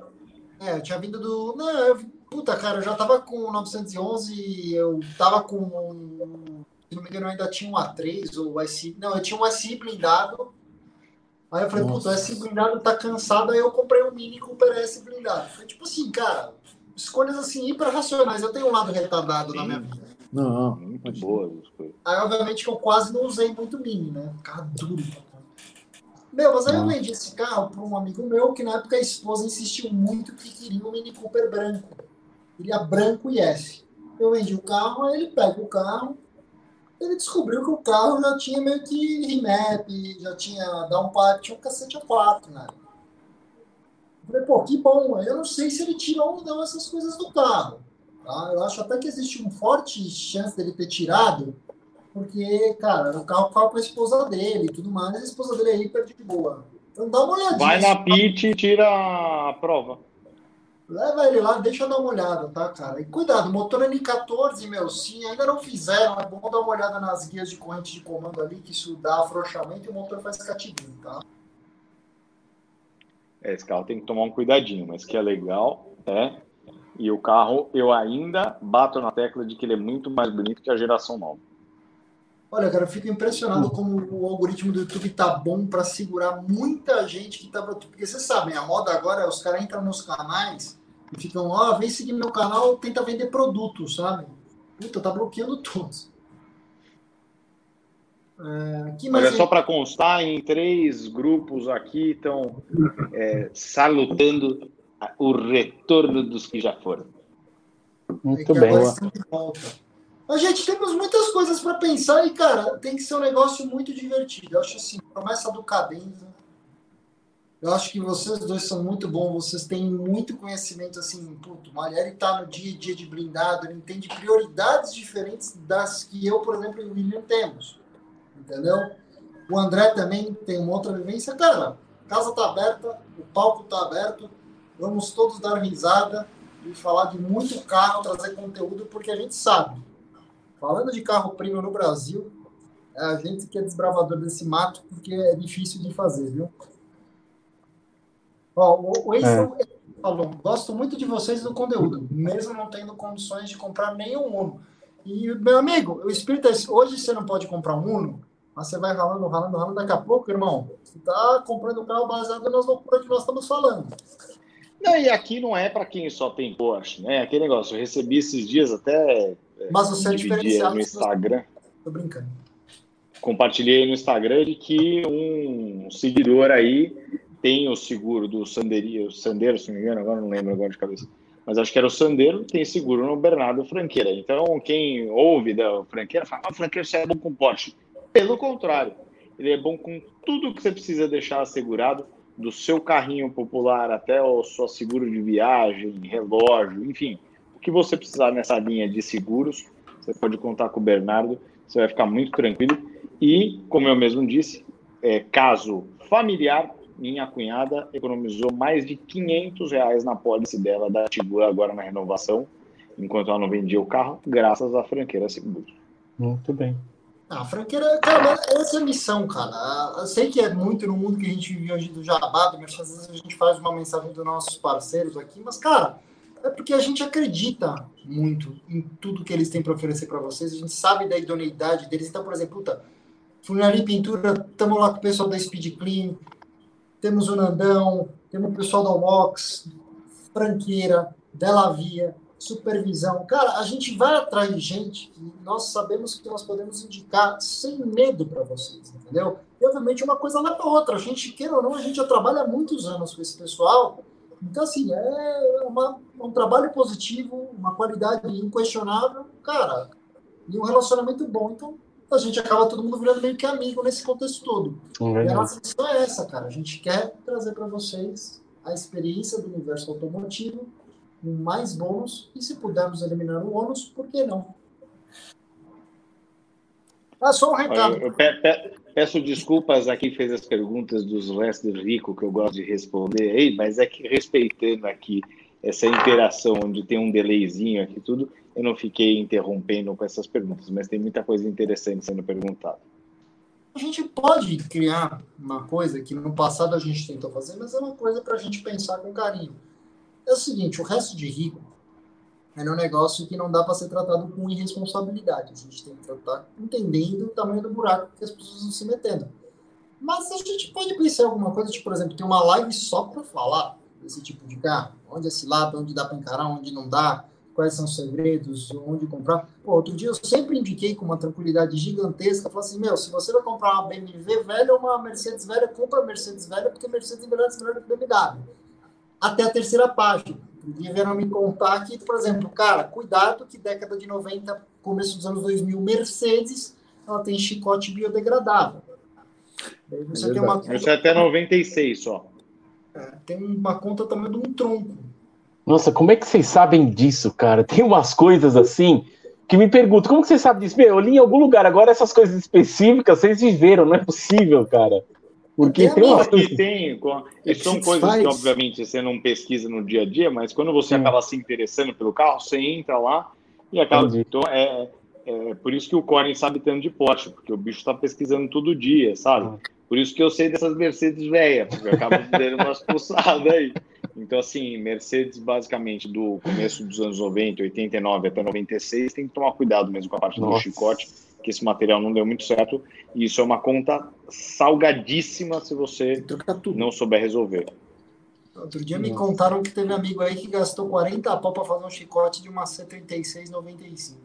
O problema não é exatamente esse. O problema é fazer o chicote, não é uma conta absurda. Eu não sei o que aconteceu com esse cara. O problema é se o chicote deu curto e queimou o módulo. É, ele disse que foi para importar um chicote novo original Mercedes. Ah, mas aí leva aqui, tem um lugar bom aqui em São Paulo. Ah, dá para refazer, existem soluções. Ah, bom, saber. Isso que mandou. Sertório tá rindo de apaixonado. Não, cara, eu tô... Você tá acompanhando o super, tá acompanhando os chats meio. Eu tô rindo também, viu, Du? Eu tô vendo você vendo os comentários e eu rindo. Olha, aí vem o João, sabe, João? Lembra do Abraço, João? Felipe. Do Cano Reto? Ah, o João aqui tá Sim, tá falando é. que ele... Ó, o cara vem falar sofrendo time que refazer os chicotes das lanternas traseiras da minha C63. Mas isso é um clássico nesse carro. Mas todas. Isso daquela geração de 2008 e 2009. A pré-facelift ali dá muito. É, ela dava mesmo, ela recebava no final. Não. É, não precisa nem fazer às vezes inteiro, é só cortar, ela superaquece no, no encaixe ali, acaba derretendo trocar o e uns pauzinhos. e um pedaço. Outro dia me perguntavam muito sobre Cayenne de primeira geração. Puta, mas qual é que é? Dá para encarar? Não dá para encarar? Aí eu falei, puta, cara, eu nunca, sabe que você nunca vai atrás? Aí outro dia eu falei, meu, deixa eu estudar essa bagaça desse carro, né? Porque você tem um mundo com motor VR6 e você tem um mundo com motor V8, né? Os 4.5. Cara, é um pesadelo, um show de horror lá fora. Pelo amor amigo meu tava querendo comprar lá, ele tava querendo entregar dois Fusca na troca de uma Cayenne S de primeira geração. Não, cara, os caras estão na Europa, não dá para encarar. Motor, muito desses motores tiveram um problema de encamisamento de cilindro e o pior, arrefecimento ali. A Porsche botou umas mangueiras que cruzam o meio do V, né? Material borracha e plástico. Tudo resseca, estoura e começa a escorrer fluido de arrefecimento, que invariavelmente vai parar no alternador, que por si só já é uma coisa bem tranquila se acontecer. O carro começa a dar umas pane elétricas, obviamente a quantidade de sensor ali perto do bloco vai tudo com fluido de arrefecimento. Por isso que é normal você ver um cara geralmente falar assim: olha, eu estou vendendo uma Cayenne Turbo 2004 por 60 mil reais. Tá com os problemas elétricos que ninguém descobre. Pode apostar que tem um problema. Mas fora isso, não tem nada. É, se entregar pelo DUT já não está valendo. Entendeu? Porsche, there's no substitute. Du, você tem algo a declarar? Primeira Vai. vez que apareceu. Hoje foram muitas inovações. O Everton apareceu, você apareceu, o André e o Malheri voltaram. É bom isso. O que, que você fala para o teu público? Bem, só lembrando, é a segunda vez e que tá eu mudo. Era eu apareci de tá, não. no episódio da Vito, que não existe mais por forças exteriores. É, eu gostaria de verdade de agradecer tanto vocês quanto os dois meninos que estão de volta, sejam bem-vindos novamente. Agradecer todo esse público que hoje saiu da curva, entendeu? De tanta gente que apareceu, interagiu. Vou pedir mais uma vez, por favor, quem ainda não curtiu, curta, porque para a gente não é interessante ter 2 mil views e ter 120 likes, entendeu? Então acho que tem que ser proporcional para ficar bacaninha. Relembrando, quem não estava no começo, é, viramos a temporada, mudamos a identidade visual. Aliás, Everton, se você tiver fácil aí, só coloca uma capinha do YouTube para o pessoal ver. A partir dessa semana tudo muda, tá bom? É, grupos de membros, agora todos os membros vão começar a ter conteúdos exclusivos, fora um grupo exclusivo no Telegram. Então, se você não for membro, seja. Recebi dois inboxes aqui, dois direct no Instagram de pessoas que tentaram ser membro, mas só que não tem o botãozinho, não sei porquê, disponível. Falaram que estavam no iPad e tudo. Então, se não for só essa pessoa que teve esse problema, se manifestem aí que a gente vai tentar correr atrás do prejuízo. Para mim, está tipo, aparecendo. Conteúdos exclusivos. É, são algumas surpresas, mas uma delas, para quem curte antigo imobilismo, vai começar a ter carros mais antigos no APC também. Então é isso, gente. Então tá dado. Tem umas coisinhas boas separadas já, né? Olha só, um monte de membros novos enquanto eu falava. Artigo, Corner. Você vai ter que criar muita coisa agora para ele, seu Eduardo. Tô brincando. Criar não, criar já está criado, é só colocar em prática. É verdade, bem colocado. Toma! Tomou? Mas, irmãos, o grupo do Telegram vai ser legal, hein, meu? É uma, é uma sacada boa isso daí. E, cara, o, o nosso podcast com o QR Code no final de cada episódio. Então, assim, quem quer, quem quer um entusiasta ampassan, vai assistir nosso vídeo rapidinho, fechou. Quem é bitoladão, fanático e ama esse programa, vai poder se aprofundar mais no conteúdo, com mais uns 15, 20 minutinhos com vocês. É, essa parte dos podcasts, especialmente, a gente entende o futuro, eu sei, é até uma coisa nova para todos nós, mas é bem isso. A gente vai priorizar o principal do vídeo, né? E para aquele pessoal, cara, é o cauda longa que a gente brinca, que é o cara que está procurando o máximo de informações mesmo. a gente ter um espaço um pouco mais descontraído, mais fácil de bater um papo. Mesmo porque, por exemplo, haverão ocasiões em que, puta, uma galera do APC vai dirigir um carro, mas, cara, é inviável, por exemplo, tipo, ah, estamos nós quatro aqui, os quatro vão gravar aquele carro. Não, não dá. Então, por exemplo, dois de nós gravaram, mas, puta, se os quatro tiveram a chance de andar, por que não ter um podcast depois de 15, hum. 20 minutos, que vai virar, tipo, três horas e meia se deixar na mão do William? Brincadeira, Will. Carinhoso. Mas tem um podcast que explica. Você... Não, agora, peraí, agora, agora eu vou te interromper você estava a ver essa questão do podcast. Você falava, não, não, não, agora tá começando aí. Só que você ainda tá ouvindo aqueles podcasts, viu, Du? Ele tá ouvindo os podcasts de 20 minutos. Ele acha que vai dar só 20 minutos. Corne tá tipo 2013 ainda, sabe? Calma, Corne. Você vai não, chegar eu lá. Acho, eu acho que o Corne começou reticente com essa história, mas você, o Matheus, o Gabs fizeram um bom trabalho e ele mudou a percepção dele. Eu acho hum. que é hum. legal investir nisso. Sim. Não, brincadeira. A ideia é essa, entendeu? Fomentar, e mesmo porque, cara, queira ou não, produzir isso aqui é uma coisa que tem um lado por trás aqui das câmeras que às vezes vocês não têm acesso, mas, cara, é um trabalho muito grande. É, pô, especialmente assim, no dia a dia da operação sou eu e essencialmente o Du, os outros, tanto o William, o André, a Malieri, o Gabs, o Henrique, o Matheus, todo mundo tem outras coisas para fazer, tem outras carreiras, tem outros trabalhos. O nosso missão é como é que a gente consegue congregar todo esse pessoal aqui de uma forma que o OPC não seja uma coisa cansativa, uma coisa pesada, que seja uma coisa seja leve, que seja uma coisa gostosa. E no final, cara, é, puta, eu vou falar para vocês, para organizar tudo isso, fazer isso rodar, dá um trabalho danado. Eu não, quando as pessoas me pô, mas você ainda advoga, você ainda faz. Não, cara, hoje eu cuido do que eu faço no APC e no meu canal. Entendeu? Então, assim, minha vida hoje de trabalho, além de ajudar Deus a olhar o mundo, é justamente criação e produção de conteúdo. Eu não ajudo Deus a olhar o mundo tanto assim, não. Entendeu? Então, a missão é essa, entendeu? E como é que a gente... Oi? Tanto assim não foi ótimo.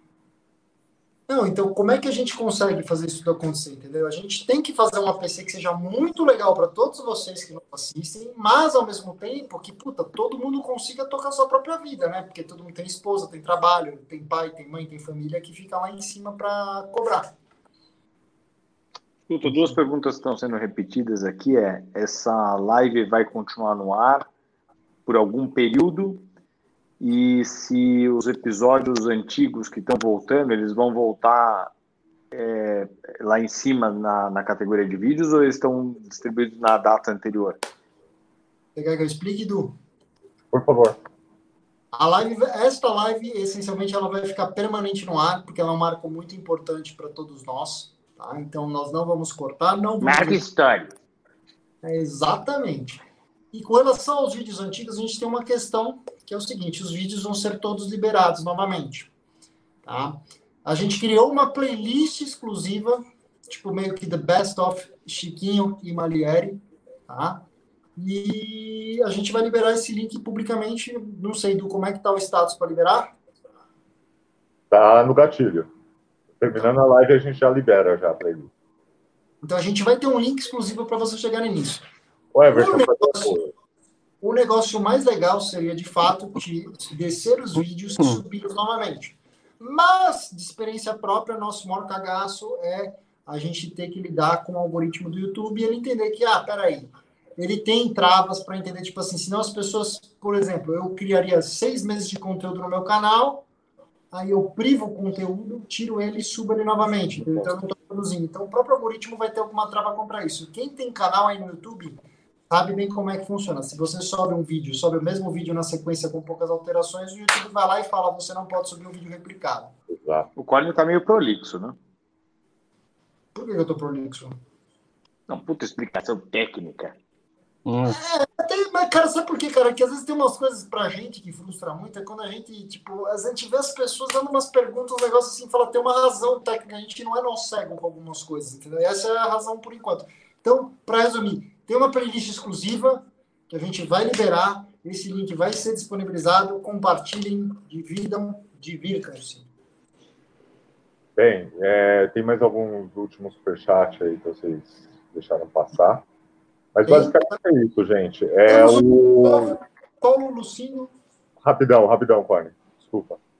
Só que o, eu esqueci o nome dele aqui, fez uma observação muito importante para você, que essa foi a noite que entrou mais membros no APC.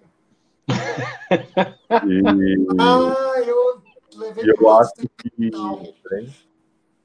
Tá. Não, as perguntas. Olha, até se, ele até se ajeitou na cadeira.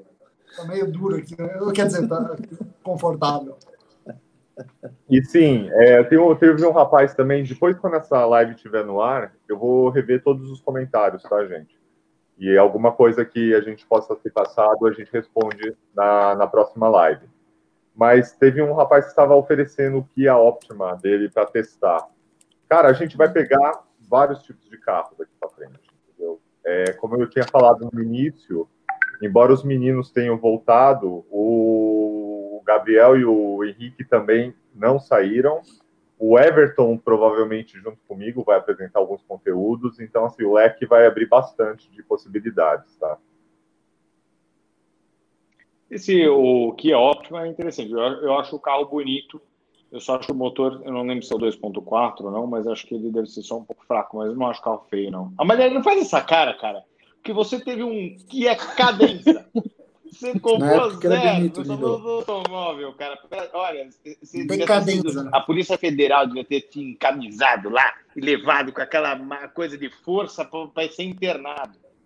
Cara, eu prevejo até já tem a introdução do episódio na cabeça. Tipo, um Amenodoro e meio, só que vai dar merda, porque vai dar strike, tipo, você chegando e se aproximando e assumindo o comando de um Kia Cadena. Eu queria fazer uma. Eu queria fazer um revival disso aí, um remake, pegando, tipo, como se fosse ele e o Nando chegando no salão do automóvel e comprando, dando o cheque. Tem que ser macho pra caralho. Não, não era bom gosto na época. Sim, ô puta que pariu. Na época era. Não, mas falando sério, agita o Kia com o cara aí, fala que para ele não se preocupar, que só vê se o carro não tá quebrado por qualquer motivo.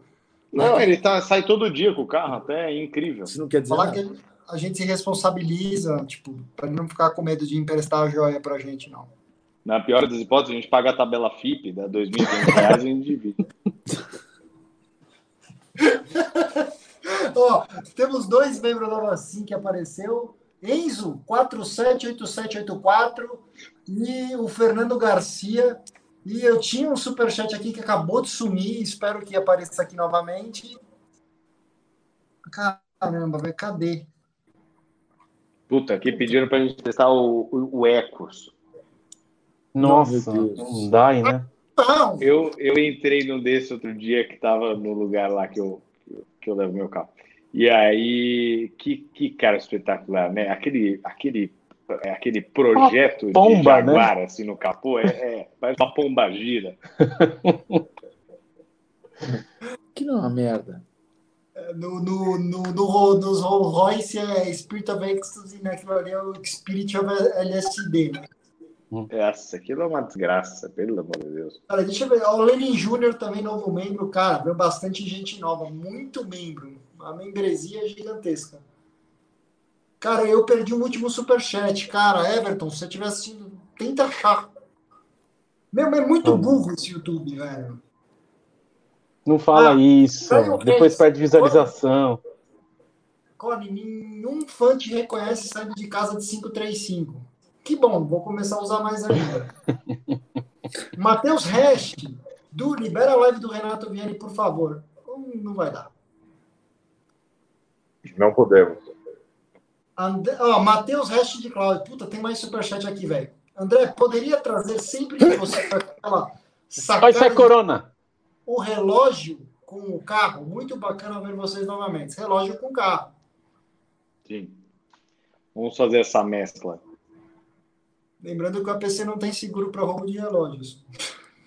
Falando em relógio e carro. Franqueira Seguros. O bacana desse, dessa nova pegada aí de live e tudo é que o Bernardo consegue participar mais vezes, né? Mesmo estando em BH. É mesmo. Depois aparecer aqui. É verdade.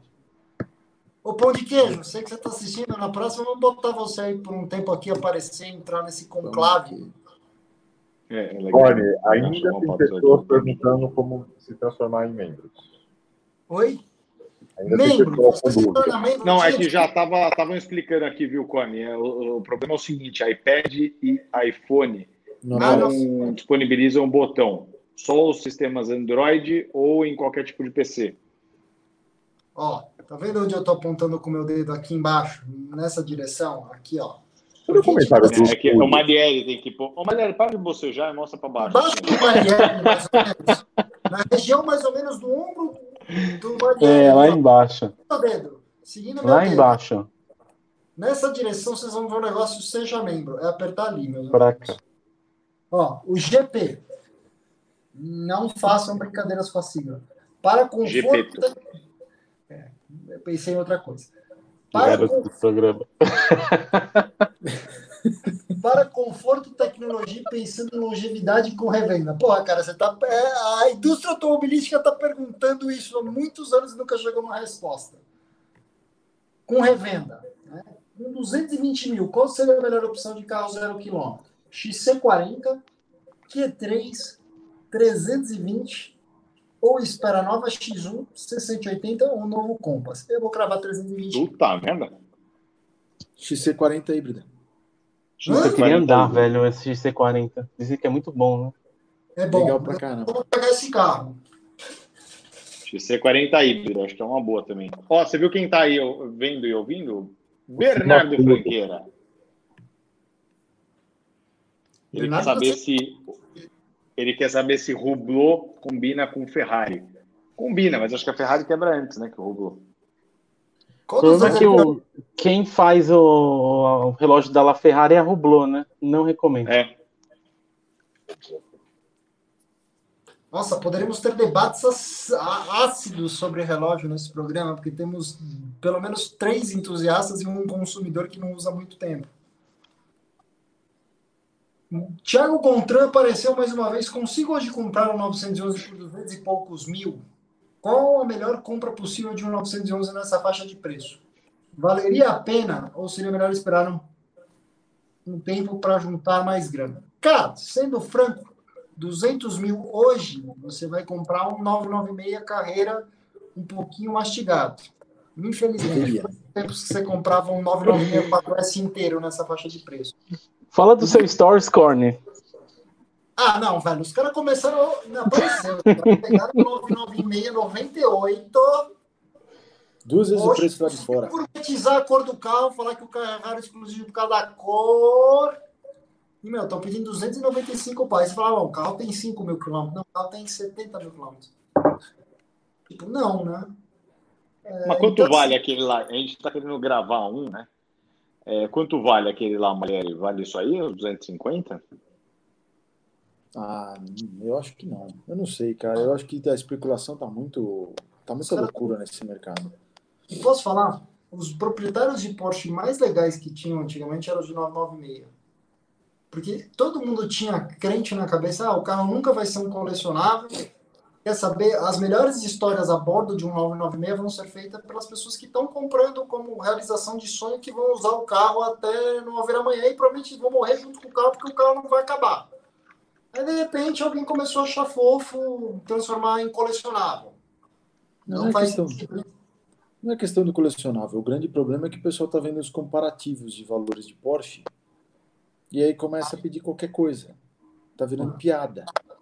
Só que não tem base alguma no, pedido. Você, foi, foi o comparativo que você fez do valor lá em dólar, que não chega a metade do que o cara estava pedindo aqui. Entendeu? Aí isso era assim, dolariza quando convém. Aí os caras, para justificar dolarizado, os caras falam, mas quanto você gastaria para importar? Que é o primeiro passo. Quanto que custa o carro aqui no Brasil? Ah, custa X. Quanto que custa nos Estados Unidos? Ah, tanto em dólar. Ah, pega Sim. a conversão. Eu até entendo a loucura, porque o real está se depreciando com uma velocidade muito grande. Sim. Agora, quando o cara começa a falar assim, ah, mas peraí, peraí, peraí, quanto custaria para importar um carro desse Brasil? Eu falei, essa discussão é inócua. Porque você não pode importar um carro com, menos, com mais de 30 anos para o Brasil, caralho. Com menos de 30 anos. Com menos de 30 anos. Não. Mas, cara, eu acho o seguinte, na tua faixa de preço, você começa a achar alguns 997 Mark 1, priorize câmbio manual, não compra tipo tranco. Tipo tranco não é legal. ah. E é olha, meu, para um carro que você vai pagar na faixa, por exemplo, a minha ex-carrinha cinza está à venda. Se você souber, quiser se interessar, eu te passo o contato, me chama lá no Instagram privado. Eu te mando o contato, você fala direto com o cara que tá carro hoje. Tira essa tentação da minha frente, por favor.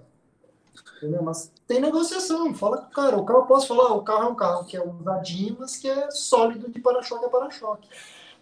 Você vai gastar uns 260, 250 pau. Eu acho que já começa a ficar bem legal. E com 300 você já começa a comprar coisa muito boa mesmo. Mais membro, Anderson Luiz, Felipe Pereira, Marcelo Messi Filho. Caramba, gente, bastante membro mesmo, cara. Lenin Júnior, bela live. Essa equipe é maravilhosa. O APC vai crescer muito e voltar ao top dos canais. Vamos fazer os encontros, por favor. Lives com outros canais. Parabéns e abraço. Obrigado, Lenin.